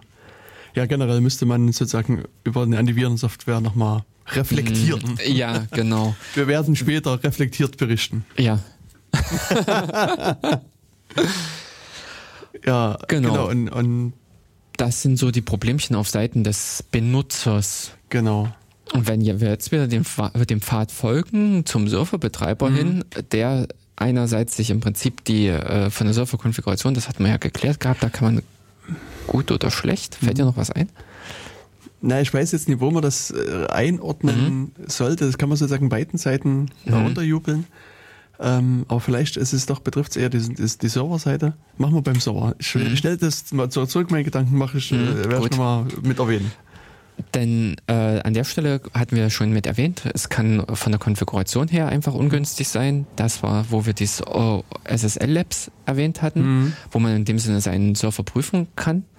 Aber eben der Serverbetreiber geht zu einer CA. Und diese CA kann oder in der Vergangenheit ist es eben auch passiert, äh, Blödsinn hm. machen. Hm? Ja, aber. also die CA ist, ist, ja schon wieder sozusagen ein neuer Partner, neuer, äh, neue Person mhm. oder eine neue Organisation, die da agiert, aber der Serverbetreiber selber, wenn wir den jetzt so, so betrachten, ähm, also was der er als erstes macht, ist sich einen Schlüssel generieren mhm. und dann ein Zertifikat und das hin und her schicken und dann äh, mal angenommen, sozusagen alles ringsrum ist alles gut gelaufen, aber als Serverbetreiber muss ich mir jetzt Gedanken machen, mit dem Zertifikat, muss ich das irgendwie besonders schützen, muss ich das irgendwie wegschließen und so weiter und so fort. Genau. Also das ist sozusagen äh, vielleicht ein Gedanke, den ich mir mhm. stellen muss. Und beim Zertifikat ist die Antwort vielleicht noch ganz einfach, mhm. weil das Zertifikat kriegt eh jeder, der fragt. Also ja. äh, kann ich das irgendwo hinlegen, wo es wird sowieso verteilt. Also es kann ja, es, ganz genau. normal in ETC liegen. Hm, ETC, SSL irgendwo. Genau, Oder ETC Zerz. SSL ja, genau. Zerz liegt ja. Genau, das ist üblich. Also bei Debian. Ich weiß nicht, ist das FAS? Äh, nee, FAS sollte das nicht sein, mhm. aber ich hätte jetzt gesagt, das ist äh, von OpenSSL die Standard ähm, Aufbau. Ja, aber es liegt letztlich in einem genau. lesbaren Verzeichnis. Kannst auch in Slash Temp speichern. Genau, ja kannst immer wieder neu generieren. Also. Nein, äh, neu anfordern, sagen wir es mal so. Hm. Also naja. muss halt immer wieder nur die Kohle auf den Tisch genau. Und die Frage ist jetzt, also die zweite Komponente, die äh, ja bei diesem ganzen Prozess entstanden ist, ist der Schlüssel. Mhm. Ähm, ja, da ist, müssen wir sich wieder fragen, kann ich den auch öffentlich verfügbar lassen? Muss ich den besonders schützen? Gut, aber wie wir jetzt gerade schon diesen einen netten Angriff eben oder mit erläutert hatten, der Schlüssel hat schon eine erhebliche Bedeutung. Richtig. Der ja. sollte an sich eben geschützt sein. Ja. Also sollte eben nicht von jedem lesbar sein. Ja, nicht im Prinzip auf der Webseite mit abgelegt sein. das ist kontraproduktiv. Ja. Hm. Aber ähm, diverse Software bietet dann natürlich auch noch mehr Möglichkeiten. Aber heißt das jetzt, ich habe sozusagen eine Schlüssel erzeugt, Zertifikat erzeugt und wenn ich mit dem ganzen Prozess fertig bin, lösche ich den Schlüssel einfach von der Platte runter, lege den auf den USB-Stick und schließe den bei meinem Schrank ein. Wäre das in Ordnung? Ähm, einschließen nicht. Also der USB-Stick hm. sollte schon am Rechner bleiben. Ja. Ähm, letztendlich, dieser Schlüssel ist ja genau das, was für die äh, Verschlüsselung mit genutzt wird, verwendet mhm. wird. Ähm, Genau, darauf wollte ich eigentlich hinaus. Also das ja, ich wollte jetzt nämlich sagen, eigentlich ist dieses Verschlüsselungszeug ja auch eben so ein Mischverfahren. Genau. Da sind verschiedene Algorithmen dran beteiligt, mhm. aber im Kern ist eben genau dieser RSA-Schlüssel, ist es doch standardmäßig, oder? Mhm. Ähm, Quatsch, nee. R, äh, RSA ist der eine, genau. Ähm, Na, du hast einen öffentlichen und privaten Schlüssel. Ja, also genau. Das, das, ist das, was ich, worauf ich hinaus wollte. Genau, dieses äh, Public Pärchen. Key, äh, Public-Private Key-Verfahren. Verfahren. Genau, also RSA. Jeder denkt, na, dann haben das ja aus. Genau, und ähm, von dem, das ist ja eigentlich auch nur der Anfang, mhm. von dem wird aber letztendlich der ähm, eigentliche oder die äh, Schlüssel für die Verbindung abgeleitet, weil da wird dann wieder AES genutzt. Genau. Und eben für den Aufbau, eben was wir letztens mhm. erläutert hatten, wird halt der öffentliche Schlüssel äh, dem oder mit Hilfe des öffentlichen Schlüssels wird halt der private Schlüssel generiert. Mhm.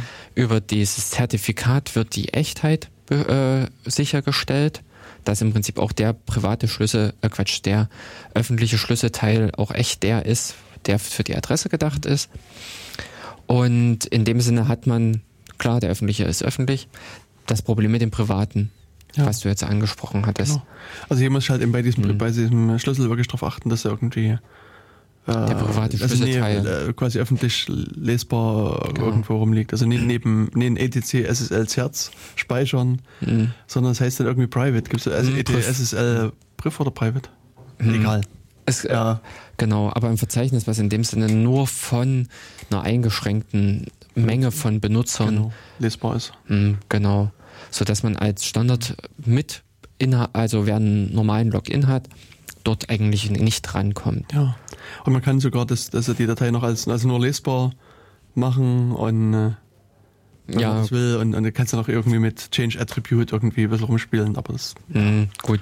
Nee, aber äh, die Steigerung, die ich dann halt noch kenne, was der Apache mindestens unterstützt, bei Menschen X weiß ich es nicht, ähm, die Verschlüsselung des Schlüssels Mhm. Also, dass man an der Stelle halt äh, auch diesen Schlüssel, wenn er so auf der Platte liegt und jemand als Root reinkommt, kommt er nicht an diesen Schlüssel ran, weil er einfach äh, dort auch nur eine verschlüsselte Datei okay. vorfindet. Und der Apache hat diesen Mechanismus, dass er beim Starten dieses Passwort für den Schlüssel einlesen kann. Hm. So, ähm, entweder hat man dann natürlich, äh, weil, was weiß ich, diese Linux-Kiste, die musste zweimal im Jahr neu starten oder sowas. Nee, um Gottes Willen. Also, die müssen auch häufiger gestartet werden, denn äh, Kernel-Updates sind schon notwendig. Genau. Aber ähm, dass man an der Stelle sagt, es ist eh immer der Admin in der Nähe und dann kann das Passwort eingeben. Ja. Und von der Seite her, dass man so arbeitet, um den Schlüssel auf der Platte selbst nochmal zu sichern. Oder es gibt dann irgendwelche obskuren Geräte, Maßnahmen, Möglichkeiten, wie dieses Passwort für den Schlüssel dann zum Apachen genau. Also da kann man sich wieder beliebig viel und komplexe Sachen dann ausdenken. Ja, da gibt es dann wieder entsprechende Technik und äh, mhm. Firmen, die das fertigen. Aber ähm, eben an der Stelle hätte man dann auch nochmal diesen Schlüssel, die, diese Datei auf der Festplatte nochmal gesichert. Denn sehr wahrscheinlich läuft diese Datei auch durch einen Backup durch. Und wenn einer verpennt, beim Backup die äh, entsprechenden Benutzerberechtigungen zu beachten. Mhm. Und solche Geschichten gibt's ja dann. Ja. Also der Angreifer ist natürlich nicht so doof und sucht die Datei auf der Festplatte, sondern er sucht die Datei im Backup. Richtig. Und verschiedene Sachen. Mhm. Und das unterstützt unter anderem der Apache. Äh, beim Nginx bin ich mir da nicht so sicher. Ähm, da genutzt selber habe ich dieses Feature auch noch nicht. Hm, also da bin ich hm. auch zu wenig Nginx-Experte hm. erfahren. Hm. Genau, also da haben wir das. Ähm, dann hat du schon angesprochen, die Verschlüsselung selber muss man sozusagen dem Browser noch beibringen. Also letztlich, das ist dann so eine Konfigurationssache, dass man mhm. irgendwie, in dem Browser, sondern dem, dem, dem Server. Server. irgendwie mhm. sagt, dass er nur bestimmte Algorithmen nimmt und dass er kein SSL 2 und kein SSL 3 und, und so weiter und so weiter nimmt. Ja. Also das ist äh, mhm. Ja. Aber das ist das, wo eben diese äh, SSL Labs äh, empfehlenswert ist, ja. dass man das Ganze halt prüft, also oder prüfen lässt und an der Stelle hat man es ja auch letztens, äh, dass da die entsprechenden Hinweise mitkommen. Hm. Denn äh, der Surfer quattert natürlich auch aus, wer er ist und äh, welche Software, sprich, also die Eigenwerbung und in dementsprechend kann OpenSSL Labs auch sagen, hey, hier, du hast so einen Apachen, mach mal das und das, trag mal dieses und jenes ein. Ich, ich dachte, die Hinweise waren äh, auf den Dings zugeschnitten. Sicher? Nee, sicher bin ich mir jetzt nicht, nee, aber ich dachte, also, nur allgemein ich denke, dass da gibt es nur allgemeine Hinweise und es gibt, es gibt zum Beispiel hm. den Zertbot, der jetzt hm. relativ neu ist, also zertbot.eff.org. Hm. Ähm, und da kann man äh, irgendwie sagen, ja, ich habe irgendwie nutze Debian 0815 mhm. und mit dem Apache und dann, dann sagt er halt hier, da muss das, das und das eintragen. Muss in die Datei gehen, Zeile so und so, ja, das so und das eintragen. Äh, gib uns mal Rootrecht auf deinem Rechner, wir tragen dir das ein. genau. Ich muss mal gucken, also da, das war dann, war wirklich sehr, sehr detailliert, was da ähm, an, an Konfigurationshinweisen da stand. Hm. Und ich glaube wirklich so in so einem Grad, wo man einfach nur den String rauskopiert Mhm. Ähm, und das dann. Das ist es ja auch oft, also dass diese Einstellung. Also es geht sogar weiter. Ein, man gibt hier ein, ich nutze erstmal allgemeinen Webserver und dann eben hier Apache, Nginx, HA-Proxy, Plesk und so weiter. Und man sagt, ich nutze ein Apache und jetzt Betriebssystem, Aha. eben wie gesagt, Debian 7.8, Testing, Unstable, Ubuntu, Gentoo, Arc, äh, Fedora, CentOS, FreeBSD, OpenBSD, Mac OS X. Und sogar Other Unix. Genau. Wow. Also Solaris-Unterstützung. Genau, jetzt nutze ich mal Debian 8 Jesse. Und dann, achso, nee, hier, stimmt, das spielt noch mit Let's Encrypt mit. Das, aber das gab bei dieser Advanced-Seite. Irgendwo dachte ich, hätte ich was gesehen. Nee, dann, Die dann, okay, dann, dann nehme ich alles zurück. Das betrifft doch nur den, äh, den äh, äh Let's Encrypt. Hm. Also da zeigen dir quasi nur, wie du das, das Let's Encrypt, diese Let's Encrypt Software benutzt. Mhm. Aber dann, dann war's, dann hab, hab ich doch noch irgendeine andere Seite, wo, wo es wirklich sozusagen rauskopierbare äh, ja, mindestens in dieser äh, also bei der Krypto-Seite, also bei der Krypto.org, genau. da ist es wirklich, also gibt es dieses so ein mega PDF-Dokument und wo es wirklich für alle möglichen für jeden Fall genau was gibt. Also das ist, ist immer empfehlenswert, wenn man da äh, seinen Server mhm. konfigurieren will. Gibt es einige gute Hinweise. Genau. Also wäre im Prinzip äh, jetzt. Genau, jetzt haben wir sozusagen das, das, äh, den Schlüssel abgesichert, haben den Server ordentlich konfiguriert. Mhm. Ähm, Und jetzt kann es aber sein, dass man irgendwie eine grottische Anwendung hat. Das, das ist meine Anwendung. Nämlich, äh, was die eine oder andere machen soll, habe ich gehört, Cookies setzt soll es ja geben, dass man sozusagen irgendwie, was ich zum Beispiel WordPress hat oder irgendwie. Ja, ja, genau. Also, aber Cookies äh, sind nichts Verwerfliches eigentlich oder nichts Ungewöhnliches.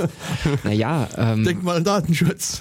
richtig. Ähm, das ist halt so die Frage, nee. an welchen Stellen man ja. ansetzt. Bei öffentlichen Seiten sind Cookies unnötig. Ja, also Wird. Cookies sind letztlich auch erstmal nur ein Werkzeug. Also, das ja. ist jetzt nicht per se böse oder mhm. nicht per se gut, sind einfach nur eine Technologie. Genau. So wie viele andere auch. Mhm. Aber es kann jetzt hier sein, dass eben, wenn wir jetzt an eine grottische Anwendung denken, dass die die Cookies ausliefern und den Cookies fehlt ein bestimmtes Fleck. Man kann nämlich den Cookies Flex mitgeben. Also mhm. Also HTTP Only ist zum ja. Beispiel eins. Und es gibt auch ein Fleck, das heißt Secure. Und, und Ach ja, dieses HTTP Only bedeutet, dass äh, der Client es mit JavaScript nicht verändern darf. Richtig. Ich dachte mir, das, äh, und das andere heißt Secure. Ich hätte gedacht, das, das hieß HTTPS. Und, aber also ich bin vergleichsweise sicher, dass es Secure mhm, heißt. Okay. Ja. Genau, und dann, also wenn es Secure heißt, dann, dann wird er halt über SSL ausgeliefert und ohne dem geht es halt über HTTP auch drüber. Und dann kann genau. halt jemand zumindest die Cookies mitlesen und manipulieren. Ja. Und da gab es vor Jahren mal so einen schönen Angriff, der das unter anderem das ausgenutzt hat, aber noch ein bisschen mehr, wo man sich dann äh, mit, also es gab dann so ein Plugin für den Firefox. Hm. Firesheep. Firesheep, genau. Mhm. Ja, ich war jetzt gerade am Nachdenken. Und äh, da konnte man sozusagen dann in einem öffentlichen WLAN sich reinsetzen und dann gucken, wer so sonst noch bei Facebook unterwegs ist mhm. und dann halt auch äh, ein bisschen mehr in die Profile halt reingucken. Mhm, genau. Und das hat eben die, unter anderem die Tatsache ausgenutzt, dass die damals Facebook die Cookies halt auch bei HTTP, also ohne diese Secure Flag geschickt hat. Mhm dass man an der Stelle einfach ähm, einen normalen Request auslöst auf ein HTTP und da wird der Browser natürlich die Secure, äh, Quatsch, äh, den Cookie mitschicken und dementsprechend ja. kann man den dann lesen. Denn das ist offen, das ist frei. Äh, also das äh, Schlechte an Cookies ist im Prinzip, oder das, also der Vor- und Nachteil an Cookies ist im Prinzip, dass sie transparent im Hintergrund übertragen werden. Hm. Man merkt nicht, dass sie übertragen werden, aber bei vielen, vielen Dingen will man es eigentlich eben auch nicht merken, dass sie ja. mitlaufen. Ja. Und ähm, ja, da kann es im Prinzip sein, dass die Anwendung auch in vielen Dingen, äh, also das ist, äh, habe ich, hab ich auch selbst miterlebt, ähm, genau, und das ist nämlich zum Beispiel auch ein Problem für äh, schlechte Anwendungen. Man ruft zwar die Seite in HTTPS auf, aber die Folge Links, die weiterführenden. Das sind so äh, absolut Links auf HTTP, Seitenname, irgendwas, genau. So. Ja. Ein großer Konzern äh, Dessen Namen wir nicht von der verraten. Doch, eigentlich möchte ich ihn jetzt nennen, um, äh, wir werden da glaube ich auch nichts bewegen, aber ähm, also eben bei der Deutschen Bahn. Bei der mhm. Deutschen Bahn, wenn du, äh, ja. du gehst du per HTTPS auf die Seite drauf, machst eine Suche und als erstes kriegst du da die Warnung präsentiert. Achtung, Inhalte werden, Inhalte einer verschlüsselten äh, Seite werden unverschlüsselt übertragen. Da hat auch jemand echt nicht aufgepasst. Ja. Generell ist auch so, also wenn du auf db.de gehst, also auf dieser mhm. Hauptseite von der Deutschen Bahn, mhm. ist es auch so, kriegst du eine Mixed Content Warnung. Mhm. Also dass genau. einige Teile werden per HTTPS geladen, eine ohne. Und mhm. das ist halt auch schon mal so ein, so ein mhm. Übel. Und also so jetzt äh, als kleines Nebenbei, was nämlich ganz lustig ist, URLs. URLs im Sinn äh, können ja relativ und absolut sein. Mhm. Und das Interessante an diesen Dingern ist nämlich, dass man kann eine relative URL haben, in der man einfach das Schema weglässt. Genau, eine protokollrelative URL ist ja. es dann. Ah, okay, oh, diesen. Also den Fachbegriff kannte ich noch nicht. Also dass du nicht schreibst http Doppelpunkt Doppelslash Domainname, sondern nur Doppelslash Domainname. Nee. Ah, ja, doch, do, doch, es beginnt mit einem Doppelslash. Ich dachte nämlich Doppelpunkt, Doppelslash. Nee, nee, do, no. da, genau, das, der Doppelpunkt gehört zum Schema. Hm. Können wir ja mal über uns dann über Uris, Urs und Urns unterhalten. uh. Na gut, nee, dann wird's, ich glaube, dann, dann sterben alle ab, die an den Gehörgeräten da sitzen. Genau, aber an der Stelle ist es nämlich eigentlich, die Deutsche Bahn sollte einfach in ihre Links da vorne einfach das HTTP weglassen. Richtig, ja. So, und damit hätten die Probleme hm. gelöst. Ja. Damit können die Surfer übergreifend arbeiten Und äh, also können da, was weiß ich, ihre Bilder vom staticdb.de holen und die, was weiß ich, Skripte über dynamic.db mhm. und so weiter. Aber der Browser kümmert sich nämlich dann darum und wählt das passende Protokoll.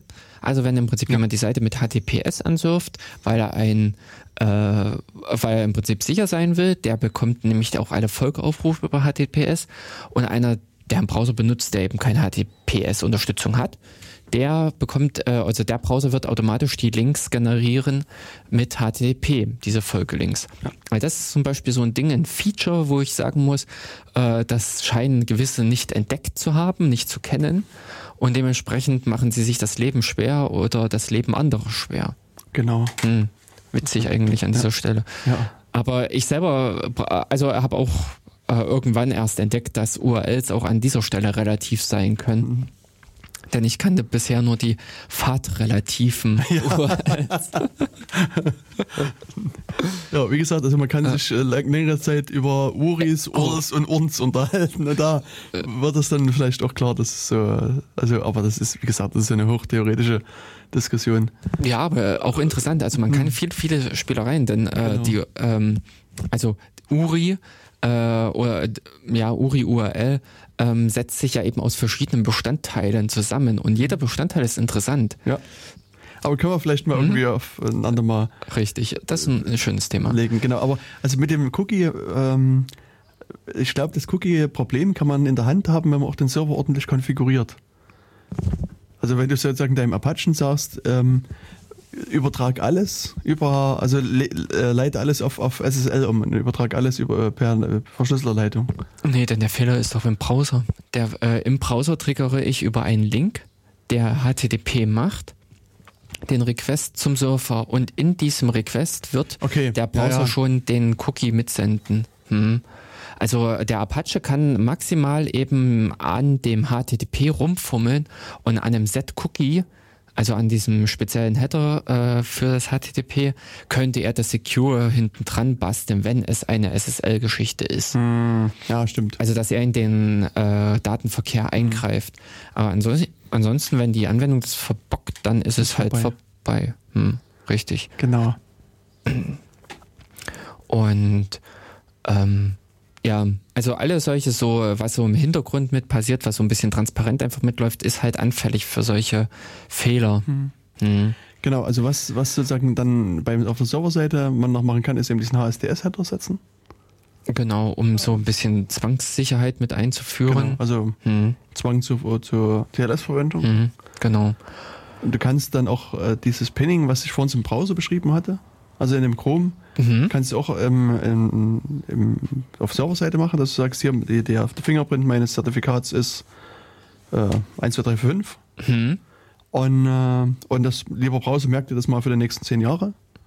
Ah. Und dann. dann ist, das im, äh, ist, ist das in dem äh, HSTS drin? Nee, nee. Wer nee ist das, das, ist, das ist HTTP äh, Public Key Pinning, also HPKP okay. muss das heißen. Das habe ich noch gar nicht gehört. Hm. Ah. ah. Denn. Hm. Also du musst sozusagen cool. immer, musst die, also du brauchst hier einen Backup-Schlüssel. Also gibt hm. sozusagen das Klar, den, du brauchst fürs Rollover genau. zum Beispiel. Hm. Also brauchst sozusagen, müsstest den, den ähm, äh, Fingerprint von dem aktuellen hm. angeben und sozusagen von so einem Backup, der nicht benutzt wird. Hm. Und also dann kannst du noch irgendwelche Optionen mit angeben.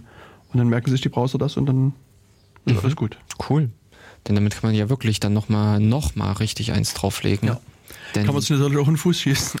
Richtig, das ist natürlich wiederum die andere Geschichte. Und so ist es richtig wehtut auch. Wenn also. einem der Schlüssel verloren geht, äh, kannst du eigentlich eine neue Domain beantragen. du musst dann halt warten, bis die Browser vergessen haben, dass sie irgendwie vor fünf Jahren mal auf die Seite gegangen sind.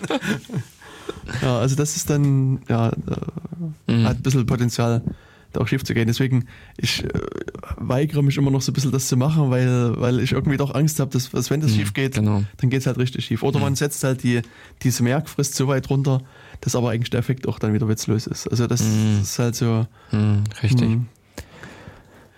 Ich überlege nee. gerade, also ob man jetzt sozusagen auf Header-Seite noch was machen kann. Also es gibt ja so diversen äh, aber das, das bezieht sich dann auf Angriff, also XSS, äh, Header, die du setzen kannst und, und äh, mhm, aber die betreffen äh, genauso betreffen, HTTP zu. Ja, genau, also mhm. das ist egal.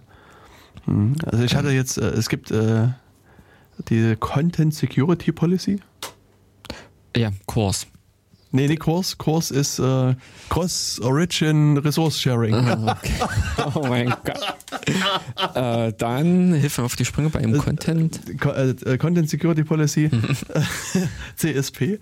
Da sagst du quasi dem Browser auch, ähm, wo er sogar diverse Ressourcen herladen darf.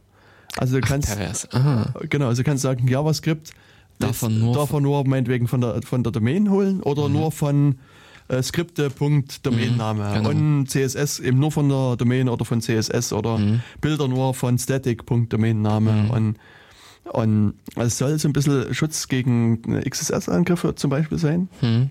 Oder so diverse andere Angriffe. Und ähm, und umgekehrt ermöglicht äh, im Prinzip eine ordnungsgemäße Arbeit mit diesen CDNs, was Richtig. wir vorhin äh, schon erwähnt hatten, mhm. dass ein Betreiber oder ein Webseitenbetreiber äh, seine Inhalte auf mehrere Server auslagert, weltweit und diverses anderes. Ja. Und dann aber im Prinzip trotzdem noch kontrollieren zu können. Wahrscheinlich gehen aber dann mit denen wiederum äh, äh, mehr Rechte einher. Also äh, hat das was dann mit Kurs? Ist ein bisschen Überschneidung dabei da, dass ich mit der äh, sage, dieses wird nur von dort geladen, dass ich dem dann natürlich aber auch wiederum eine Vertraulichkeit mit zugestehe? Ich weiß es nicht, wie das ist. Na, Kurs, Kurs ist, ist ja im Prinzip dieser. Daher was, also Nein, nee, was anderes. Na doch, im Kurs ist auch, sind auch diese komischen Orig, also sind auch Header ja, mit drin, ja. wo ich sagen kann, äh, du darfst auch zusätzlich das mit als die Origin ansehen. Hm. Und dementsprechend darf der dann auch seine Posts dorthin. Müssen wir mal einen Gedanken dran verschwenden. Also mhm. Ob's, ob damit abge irgendwas abgedeckt ist. Mhm. Hm, aber das sind letztendlich Mechanismen, die greifen sowohl im HTTP als auch ja, im HTTPS. Genau. Mhm. Das ist ja da unabhängig, genau. Ja, Genau, ansonsten müsste man sozusagen, also sozusagen, der, dann kann man sozusagen die Grundhinweise dazu, dass man eben seine Bibliotheken aktuell hält. Ja, gut. Und, mhm. und, und, halt immer ein bisschen guckt, was da passiert. Also weil das genau. kann halt immer mal passieren, dass also OpenSSL mal ein paar äh, ja, leichte bis schwere Probleme eingebaut hat und man seine OpenSSL updaten muss. Und so genau. Und so. Aber die Probleme beleuchten wir dann später auch nochmal, hm. denn das sind, glaube ich, ja die interessanten Sachen oder was dann in der Vergangenheit einfach mit passiert ist, ja. so diese Angriffe oder Angriffsmöglichkeiten überhaupt. Du hast vorhin jetzt schon das mit diesem Timing erwähnt, wo man ja. doch auch nochmal Stimmt, äh, da, müsste man nochmal, äh, also in der letzten halben Stunde kriegt man es, glaube ich, nicht mehr. Äh, nee, das nicht, aber vielleicht so einige CA-Probleme können wir ja nochmal ja. mit erläutern. Hm. Genau, ähm, weil das wäre jetzt, also, also mir fällt, fällt jetzt erstmal zu dem äh, Serverbetreiber. Nö, da kann eigentlich nicht allzu weiter. viel falsch machen oder ist ordentlich verbocken. Ja, ja, genau. Hm, genau, das, ist sozusagen der nächste, nächste Partei, das ist ja die CA, die da eine hm. Rolle mitspielt. Also wo am Anfang eben der Serverbetreiber hingeht und sagt, hier, ich habe meinen Signing-Request mhm. und gib mir was. Also was aber auch passieren kann, was ja einige sozusagen als Serviceleistung anbieten, dass du eben keinen Signing-Request machst und den so CA schickst, sondern sagst, hey CA, ich will jetzt mal, mal SSL machen. Nein. Echt? So was gibt es? Ja, also ums, das um könnt ihr ja nicht ernsthaft. Doch, also um den Gedanken zu vollenden, also die, die, man kann halt so zu CA gehen und sagen, hier liebe CA, ich möchte mal gerne SSL machen. Gib mir mal alles dafür. Und, und dann, dann kriegt man von der CA quasi einen, einen, einen, fertigen Satz an, an Dokumenten quasi zurück. Also man kriegt dann den Schlüssel wieder, diesen, äh, den geheimen privaten und eben ein unterschriebenes Zertifikat. Also das, solche Lösungen so, habe ich auch schon gesehen. Suchbild, man findet hier den Fehler. Genau. Und hier hat man dann natürlich zwangsläufig noch eine andere Partei, die theoretisch dann mitlesen kann. Oder die, also wenn sie den, ist halt die Frage jetzt, was macht sie mit diesem Schlüssel? Zerstört ja. sie den oder hebt sie den aus Backup-Gründen auf? Und na, die Vermutung ist, dass das viele wahrscheinlich äh, äh, guter Backup-Pflicht irgendwie aufbewahren. Und, ja, aber es ist grundlegend eben einfach, also selbst, selbst wenn sie es wegschmeißen, ist ja, es dass man das Potenzial gegeben, genau. dass ein Dritter Kenntnis ja. äh, des privaten Schlüssels hat. Mhm. Und damit eigentlich sämtliche, naja, nicht sämtliche, aber äh, viel der Verschlüsselung einfach hinfällig ist. Ja, nur mitlesbar von, von dritter Seite halt.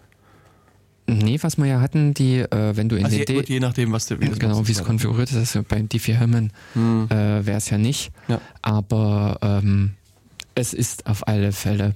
Genau. Ja. Also das, wie gesagt, das ist immer noch so eine Sache, die äh, würde ich dem Serverbetreiber noch mit in die Schuhe schieben, die Schuld dann. Also ja, wenn eine, der, ein derartigen Dienstleister wählt. Genau. Hm. Aber ansonsten hm. äh, ist das, also wie gesagt, bei Let's Encrypt finde ich das eben total, total easy, mhm. dass du die, mhm. das, wie das dann Request rausschickst. Ich hatte jetzt vor kurzem beim anderen Anbieter, die wollten einen DNS-Rekord äh, geändert haben. Also sie wollten quasi einen, einen, einen, Text. einen Textrekord haben, oh, einen speziellen, und da war halt quasi eine Zufallszahl drin. Oh, cool. Und äh, wenn der halt gepasst hat für die Domain, dann haben sie das Zertifikat halt ausgestellt. Mhm. Also ist eine interessante Art und Weise der Verifikation, aber ich glaube, es stellt auch einige Webseitenbetreiber oder Domaininhaber vor die Herausforderung, den DNS zu konfigurieren. Ja, ja, ja das stimmt. Hm. Zumal wenn man im Prinzip einen externen DNS nutzt, ja. ähm, dass das nicht unbedingt angeboten wird. Wobei ich glaube, bei AutoDNS, äh, die haben das drin, dass du solche Dinge mit rein. Mhm. Mhm. Also ich mache Schleichwerbung, mein Zeug bei INWX. Ah, okay. Und da kannst du das also ziemlich beliebig äh, deine Records darin einstellen. Ne? Mhm. Selbst, also das hat eine Weile gedauert, aber selbst die, die, die XMPP-Records, mhm. die äh, gehen mittlerweile auch völlig easy zu mhm. machen. Genau. Also das ist das also kann ich sozusagen nur empfehlen, wie gesagt, Schleichwerbung. Mhm, ja, ja. Genau, also das sozusagen bei Zertifikaten wäre das sozusagen noch ein Problem, die, äh, was, was der Serverbetreiber falsch machen könnte, dass er einfach hier sagt, hier, mach mal alles. Ja, genau, den Dienstleister nimmt, der einem das mhm. alles äh, her, also ja. fertig macht und einmal alles mit das, Ketchup, bitte. Mhm. Mhm. Genau, aber dann ist er im Prinzip bei der CA und die mhm. CA, ja, hm, die, was weiß ich, der Viertner da vorne haut da so seinen Stempel drauf ja. oder so. Nix da. Ja, genau. Ähm, beziehungsweise der private Schlüssel der CA ist halt grundlegend im Büro verfügbar. Genau. Ja, also das ist, ist natürlich hier das Problem, dass die CA, was du schon sagst, mit dem privaten Schlüssel alles unterschreibt. Also das ist mhm. sozusagen der, genau. das Unterschriftsmerkmal. Mhm. Und also wenn die ja. das halt irgendwie wirklich im Büro rumliegt und mhm. also auf der Freigabe so und so ja, weiß genau, jeder, ist, genau. ist der Schlüssel und wenn ihr mal irgendwas mhm. machen müsst, dann nehmt den. Genau, das Scher mit dem Namen Geheim steht da bitte drauf. ja. Und da liegt der Schlüssel und sagt es aber niemandem weiter. Hm. Genau. Also da ist, also in der Regel, äh, also ich sag mal, im deutschen Bereich gibt es da zum Teil relativ äh, harte Anforderungen. Also mhm. so, wenn, wenn ich an, diesen, an die DFN-Regelung zumindest denke. Mhm. Und auch, also da gab es schon ziemlich äh, stringente Anforderungen, wie der Schlüssel auch gelagert, also der, der mhm. geheime private Schlüssel gelagert werden muss. Also er muss halt nicht am Rechner verfügbar sein, sondern offline.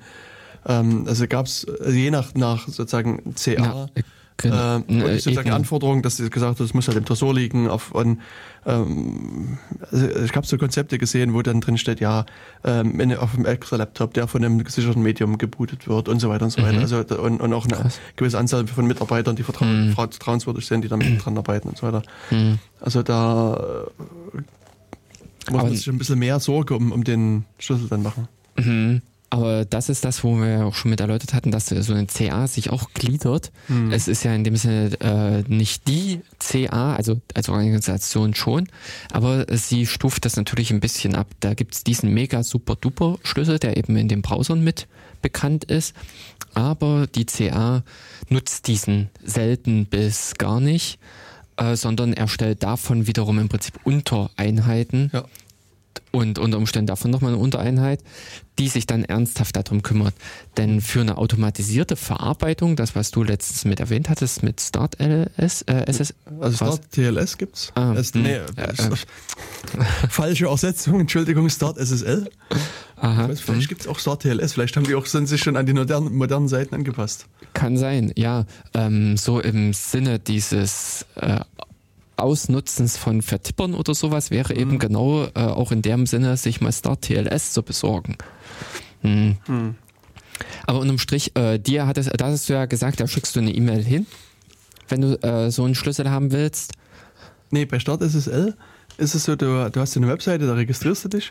Mhm. Und, ähm, und wenn du das, also wenn du dich sozusagen persönlich mit deinem eigenen Login mhm. registriert hast, äh, gibst du die Domain an, sagst ja, Domainname so und so und ähm, dann kriegst du so ein Auswahlfenster, wo drin steht, ähm, wir schicken dir jetzt eine Mail an so einen Roll-Account, den es mhm. geben muss, also ein Security-Ad, Webmaster Ad, Hostmaster Ad, hm. ich glaube, das war's. Also ungefähr waren drei oder vier ja. Adressen. Und du kannst halt aussuchen, welche die angeschrieben werden soll und sagst, bitteschön, abschicken. Und dann musst du halt den Account irgendwie lesen. Ja. und da ist halt auch irgendwie so eine Challenge drin und das musst du halt beantworten und dann wissen die, okay, der hat Zugriff auf, diesen, auf das Mailkonto, also hat auch Zugriff über die Domain. Mhm. Und dann wird das abgehakt. Also das sozusagen war für die einfachste Form von Zertifikaten bei StartSSL. Genau. Und ansonsten, wenn du jetzt ein, sozusagen ein besseres Zertifikat von denen haben willst, also gerade so für Firmen, dann ist es wirklich so, dass es mit persönlicher Verifikation geht. Also musst du also in Deutschland halt einen Handelsregisterauszug hinschicken. Du brauchst eine notariell beglaubigte Kopie von dem Ausweis der Geschäftsführer. Hm. Und, und also da, da stecken die genau. schon relativ viel Aufwand hm. rein. Und da für diese Zertifikate musst du dann auch was bezahlen. Also die, die erste, diese kleinste Stufe, das ist halt wirklich so ein maschineller Abgleich. Da gibt es irgendwie wahrscheinlich irgendwie ein Perl-Skript, das ist ja. drei Zeilen, oh. was das abwickelt. Und, und wenn es dann, also sobald sozusagen menschliche Interaktion reinkam, dann musst du dafür bezahlen. Mhm. Und, aber die Preise waren auch immer fair und, und sind auch jetzt noch fair. Mhm. Aber in dem Sinne hast du es ja indirekt jetzt gesagt. Also es ist keine menschliche Interaktion drinne. Mhm. Sprich im Prinzip an der Stelle ist eben auch der private Schlüssel, der private Schlüssel der zweiten oder dritten Unterorganisation in dieser ganzen Hierarchie ähm, maschinell verfügbar. Ja. Genau. Und das sind eben dann äh, die Sachen, wo die CA zum Beispiel darauf achten muss, dass sie derartige Unterorganisationen nicht ein ewiges Leben gönnt, zum Beispiel eben auch zeitlich das Ganze befristet, damit dann sollte etwas abhanden kommen, also sollte mal dieser Schlüssel ähm, in falsche Hände geraten, dass automatisch so ein Ablauf eintritt, ja, dass das nicht mhm. ewig lang damit genau. äh, schon. Äh, ja, zum einen das, also und wenn du jetzt sozusagen nur einen CA-Schlüssel hättest, der für die ganze CA wäre, also gerade zum Komprom Fall, wenn was kompromittiert ist, ist quasi die, die CA einfach einmal kaputt, ja. musst du einfach von, von null wieder anfangen, ja. mehr oder weniger. Neue Firma gründen. So ungefähr, ne? Und hier, wenn du sozusagen so eine Unterstruktur hast, also eine mhm. Schlüsselhierarchie, mhm. dann äh, verwirfst du halt diesen einen kompromittierten Schlüssel oder diesen Satz von kompromittierten Schlüssel, aber hast immer ja. noch sozusagen äh, einen Satz von sicheren Schlüsseln und da leitest du halt wieder einen Signaturschlüssel ab und dann kannst du weiterarbeiten. Hm, genau. Also das ist im Prinzip so, was so von der CA grundlegend mit von der Struktur her einfach äh, dazugehört, worauf eigentlich geachtet werden sollte. Hm. Das ist das, wo einfach die CA, die man sich äh, selbst erstellen kann, um seine eigenen Unterschriften, um seine eigenen Zertifikate bestätigen zu können, das einfach nicht hergibt. Ja. Also das ist das, wo in im Rahmen einer Firma, wer da, ich weiß nicht, ob es wirklich Firmen gibt, die eigene CAs aufmachen, aufgebaut haben. Gibt Also ja, also, ah, ich also, kenne in Jena die eine oder andere Firma, die also, jetzt also gut, eine kenne ich, die das eine interne CA-Struktur auch haben und die ah, betreiben. Hm. Also es zumindest, zumindest getan haben. Ich weiß nicht, ob sie es noch machen, aber hm, hm. Gut, aber äh, eben bei diesen da wäre es dann auch sinnvoll, schon Strukturen zu beginnen und Mechanismen eben zu nutzen, die auch im großen Stil genutzt werden. Ja. Also in dem Sinne ein kleines äh, ja, VeriSign oder sowas aufzumachen mhm. bei sich im ja. Haus. Ja, ich meine letztlich, also man muss dann hier abschätzen, was sozusagen der Aufwand nutzen, genau. genau das Risiko also, hm, genau. Aber in dem Sinne schon alleine dieses zweistufige, dass man den einen großen im Tresor liegen hat, äh, ist einfach sinnvoll. Denn äh, also den man dann im Prinzip nur alle zwei Jahre oder sowas mal rausholt oder einmal im Jahr, um wieder damit einen neuen Unterebene zu erstellen, um dann darüber hin die ähm, wieder neue Bestätigungen für die Computerkonten, für die ähm, E-Mail oder eben auch die Webseiten auszustellen. Mhm. Na, es gibt ja äh, von der ICANN mhm. dieses Schlüsselrollover, was die für DNS-Sec machen. Mhm. Und ich weiß nicht, ob wir das in der Sendung mit dem Lutz besprochen hatten. Wir hatten ja mal so eine Sendung mhm. über DNS-Sec gemacht. Genau. Mhm. Und, aber da ist es so, dass das wirklich, also zumindest ein schönes Schauspiel ist. Also es ist sehr imposant, wenn man das beobachten kann, dass die, also wie die sozusagen den Rollover machen, wo dann wirklich, also was Lutz sagte, die sieben Schlüsselinhaber genau. weltweit anreisen und und dann halt, äh, also es wird auch Schritt für Schritt gibt es also eine Checkliste, die da abgearbeitet wird mhm. und die kannst du halt auch übers Netz dann verfolgen, kannst dich an die Webcam setzen und dann äh, das, dir das angucken und das äh, ist, äh, ja. Also auch bei, wenn die ihr Passwort eingeben? Kann, ja, da wird die Kamera auf die Tastatur gehalten, Aha. damit du auch prüfen kannst, dass Ob die die richtigen genau, genau. Äh, Buchstaben ja. drücken. Ja. Also das ist ja, aber das, das sieht man sozusagen mal live in der Farbe, was da so mhm. gemacht werden kann. Mhm. Genau. Und in die äh, CA, ich weiß nicht, ob wir noch so ein paar lustige Beispiele aus der Vergangenheit aufgreifen wollen oder im Grunde hat man das eigentlich auch mhm. schon in der vergangenen Sendung mit erwähnt, was so einige falsch gemacht haben, eben bei der Prüfung, bei dieser Verifikation hm. für die falschen Domains die Zertifikate ausgestellt ja. oder sich eben ganz und gar die Schlüssel klauen lassen. Genau.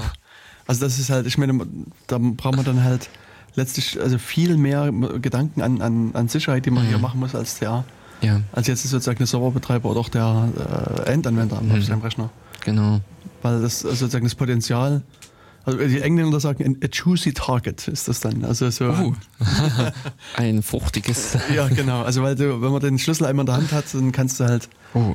viel mm. Zertifikate ausstellen und, und, und viel mm. äh, Müll äh, betreiben. Ähm, ich überlege nur gerade, es gab mal so einen Fall, ähm, das ist aber vermutlich eher wieder so ein, ja, also so ein Problem von eigentlich von den Softwareherstellern, muss ich sagen. Die haben nämlich ähm, die Zertifikate falsch validiert und angezeigt. Du konntest halt bei dem äh, Common Name äh, so einen, also kannst ja, CN genau. gleich und hm. dann eine Null hm. und danach den. Ach Gott. ah, ah. Ja, ahnst, die, ja. ja, ja, die binären Null, genau, wo du im Prinzip genau. Strings in diversen Programmiersprachen beenden kannst. Ja. Natürlich nicht in dem, nicht bei Pascal. Hm. Aber bei dem anderen Lager? Ja. Und das war, das, da unterschied sich dann irgendwie, wenn ich mich richtig erinnere, die Anzeige, dass sozusagen mhm, ähm, die, die, Browser haben das halt anders angezeigt als irgendwas anderes und dann gab es halt ja auch verschiedene äh, Lücken, die sich auftaten. Mhm. Also einerseits ja, die Browser sind da auch ein bisschen mit in der Pflicht. Das ist letztendlich so dieses Spiel. Vor Jahren konnten wir ja noch alle auf der Kommandozeile, also Dateien anlegen, die äh, Carriage Return äh, mit drinne hatten oder einfach nur ein Backspace, mhm. um Dateien, also dann wurden Dateien von LS angezeigt, die eigentlich ganz anders hießen. Genau. Na, aber machen kannst du es immer noch. Ma ja, aber es hat heutzutage ist witzlos, weil LS äh, und ja. diverse Programme zeigen dir natürlich dann für die Sonderzeichen entsprechende Ersetzungen an. Aber ich mache das und gerne, wenn ich mal so einen Kurs mache zur Shell-Programmierung oder sowas. Mhm dass ich zumindest mal äh, so einen Satz von, von Dateien anlege, die obskur aussehen. Ja, okay, obskur, aber LS macht es mittlerweile. Ja, LS, ja, genau. Genau, du kannst nicht mehr im Prinzip die Ausgabe in dem Sinne beeinflussen. Ich frage mich nur gerade, ob das ein Feature von LS oder von deiner Shell ist. Nee, meine Shell hat darauf ja keinen Einfluss. Uh, das wäre ja garstig, ja, wenn meine Shell da drinnen parst wenn sie den das Standard Out von LS. Okay, ja, ja. Ähm, ja, es ist, ist gut. Nee, es war und ähm, in gewisser Weise ist es eben das Anzeigeprogramm, sprich mhm. der Browser, aber andererseits äh, darf man auch diese CAs dafür grillen, dass sie so ein Blödsinn ja. schreiben. genau.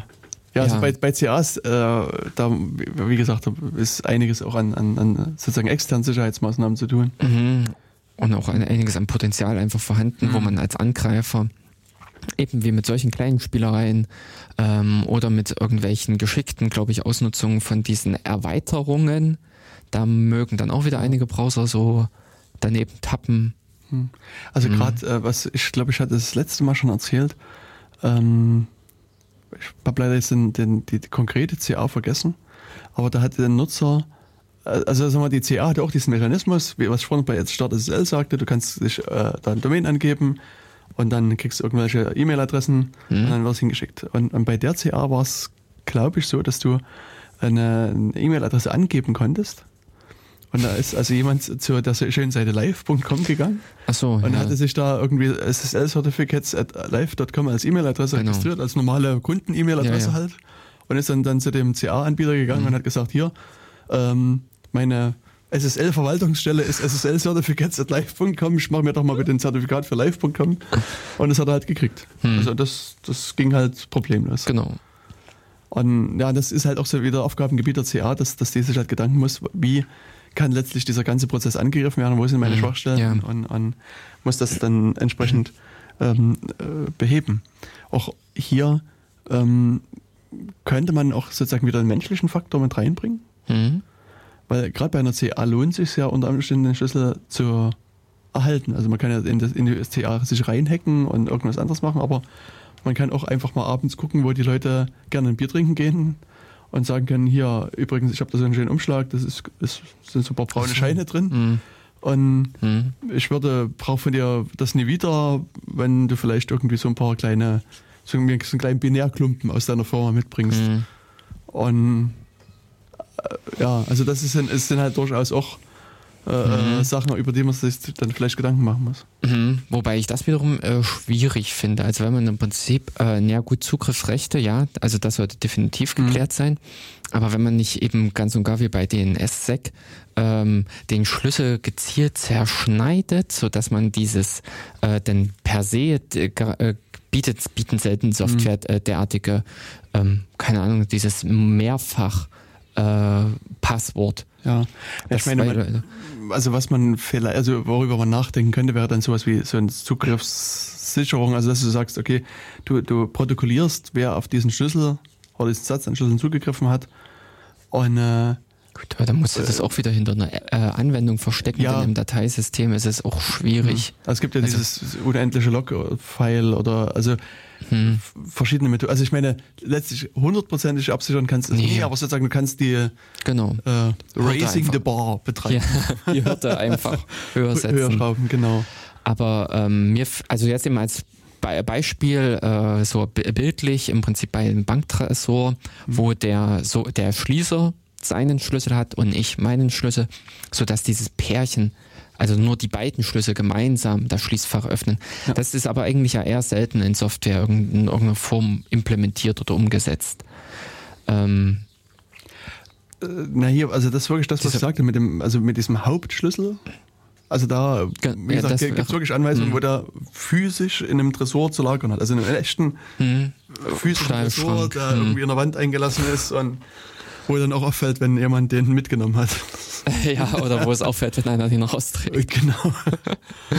ja. Genau. Ja, ansonsten in, in, in Software, also gibt es auch so, so kryptografische Algorithmen, aber ich weiß naja, nicht. Naja, äh, mindestens eine Mehrstufigkeit, indem ja, ja. du äh, den Schlüssel des Schlüssel, äh, also den äh, einen Schlüssel mit dem anderen Schlüssel verschlüsselst und der wiederum hat dann erst das Richtige, genau. sodass man sagen kann, nur wenn beide zusammenkommen, dann ähm, äh, kommt man an das Echte ran, sprich an de, den, also ja, an das Ziel. Mhm.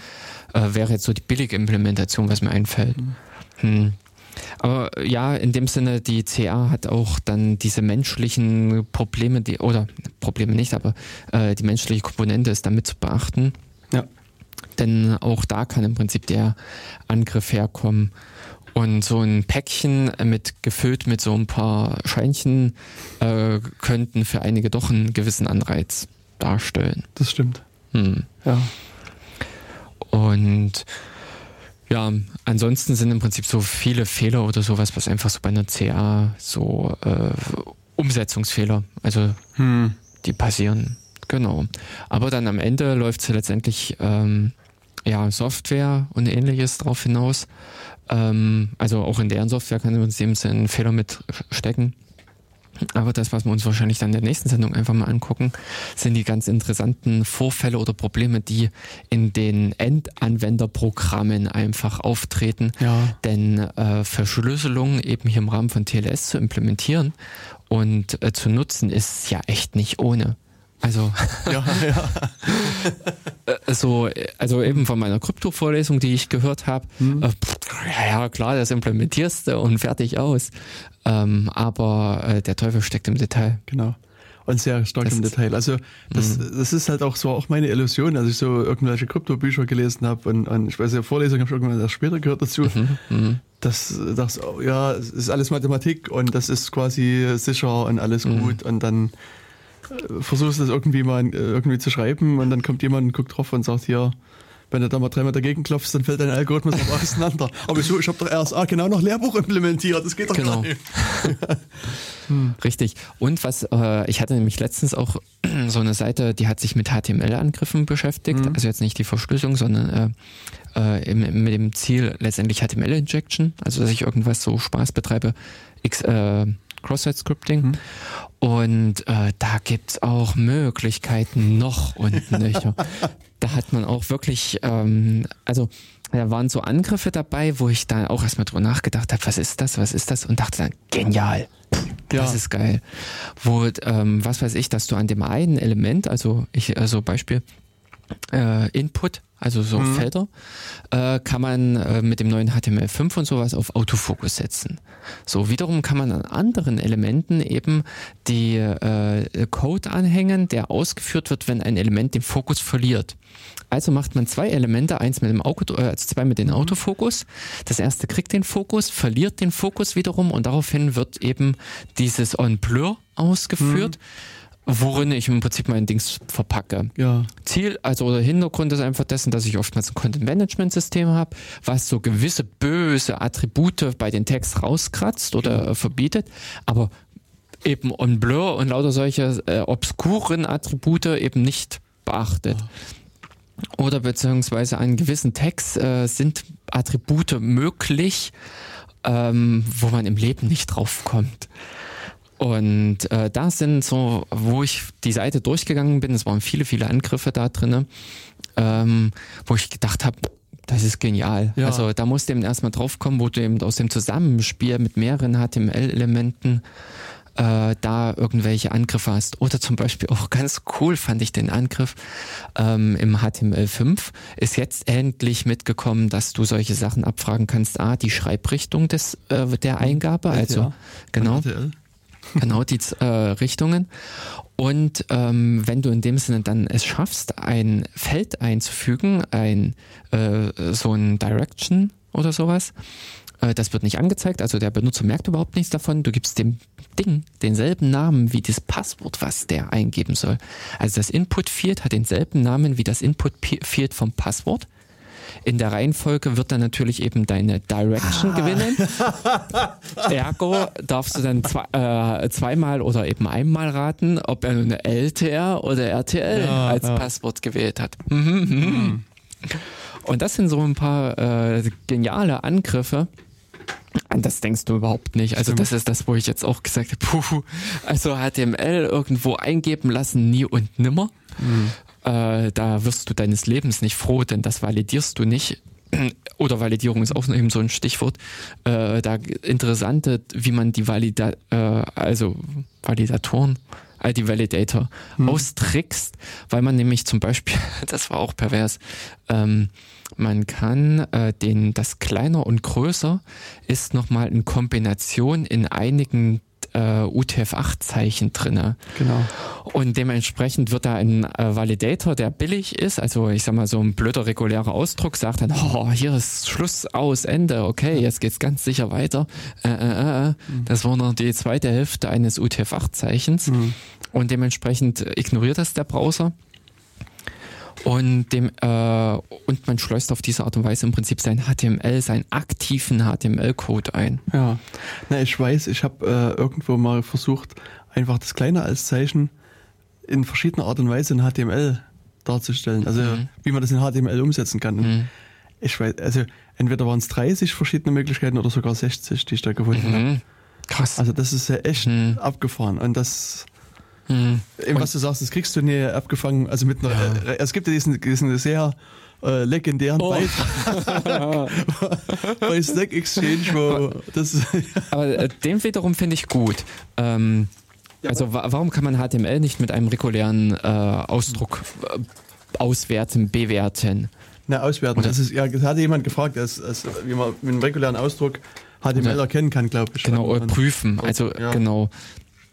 HTML auf Gültigkeit prüfen kann. Ja. Ich glaube, das war nämlich so dieses Ziel. Und äh, da muss ich aber wiederum sagen, äh, dies, da sollte man unbedingt lesen, denn da steht die wissenschaftliche Diskussion dahinter. Mhm. Und äh, im Kern, ich glaube, hier bräuchten wir jetzt nur die, äh, das Schlagwort Dück Sprache in den Raum werfen. Äh, das ist diese Klammersprache, wo du nur Klammer auf, Klammer zu hast. Äh, und die ist schon nicht mehr Chomsky. Okay. Hm. Ähm, aber auf alle Fälle äh, eine derartige Klammersprache lässt sich nicht mit dem regulären Ausdruck parsen, außer man hat so ein Perl regulär. Ja. Aber mit einem standardregulären Ausdruck lässt sie sich nicht ähm, prüfen. Und dementsprechend bei HTML hat man ja auch immer öffnenden Tag, schließenden Tag. Äh, und eine derartige äh, Kombination kann man auch nicht mit einem regulären Ausdruck prüfen. Hm. Also meine kleine als Datei, ich hatte jetzt gerade geguckt, hm. 90 Zeilen. Also ich habe äh, das kleine als 90 Möglichkeiten gefunden, wie man das, das kleine als in, in HTML verpacken kann quasi. Also eben normal mit kleiner als, dann hast du Prozent 3c. Oder ja. kannst du im Prozent klein c, also 3 ah, nee, Prozent Prozent Prozent 3c. Das, wer akzeptiert das? Das ist, das, das ist URL das Ist, ja, aber trotzdem kannst du das, das wird zum Teil auch mit, mit akzeptiert. echt? Die sind ja. Genau. Äh, das, was, Nein, was du auch eben machen kannst, du kannst diese, so dieses, ich weiß nicht, wie das jetzt korrekt ist, aber UTF-8, also kaufmännisches und. Ja, genau, HTML-Encoding. Äh, äh, Ampersand, Ra oder, ja, Raute, genau. Genau. Und dann auch wieder X3C. Genau. Oder im Prinzip die Dezimaldarstellung. Das genau, und dann, genau, also, und dann kannst du aber auch Nullen, also X03C geht und so weiter. Aber das, äh, das ist eigentlich uninteressant.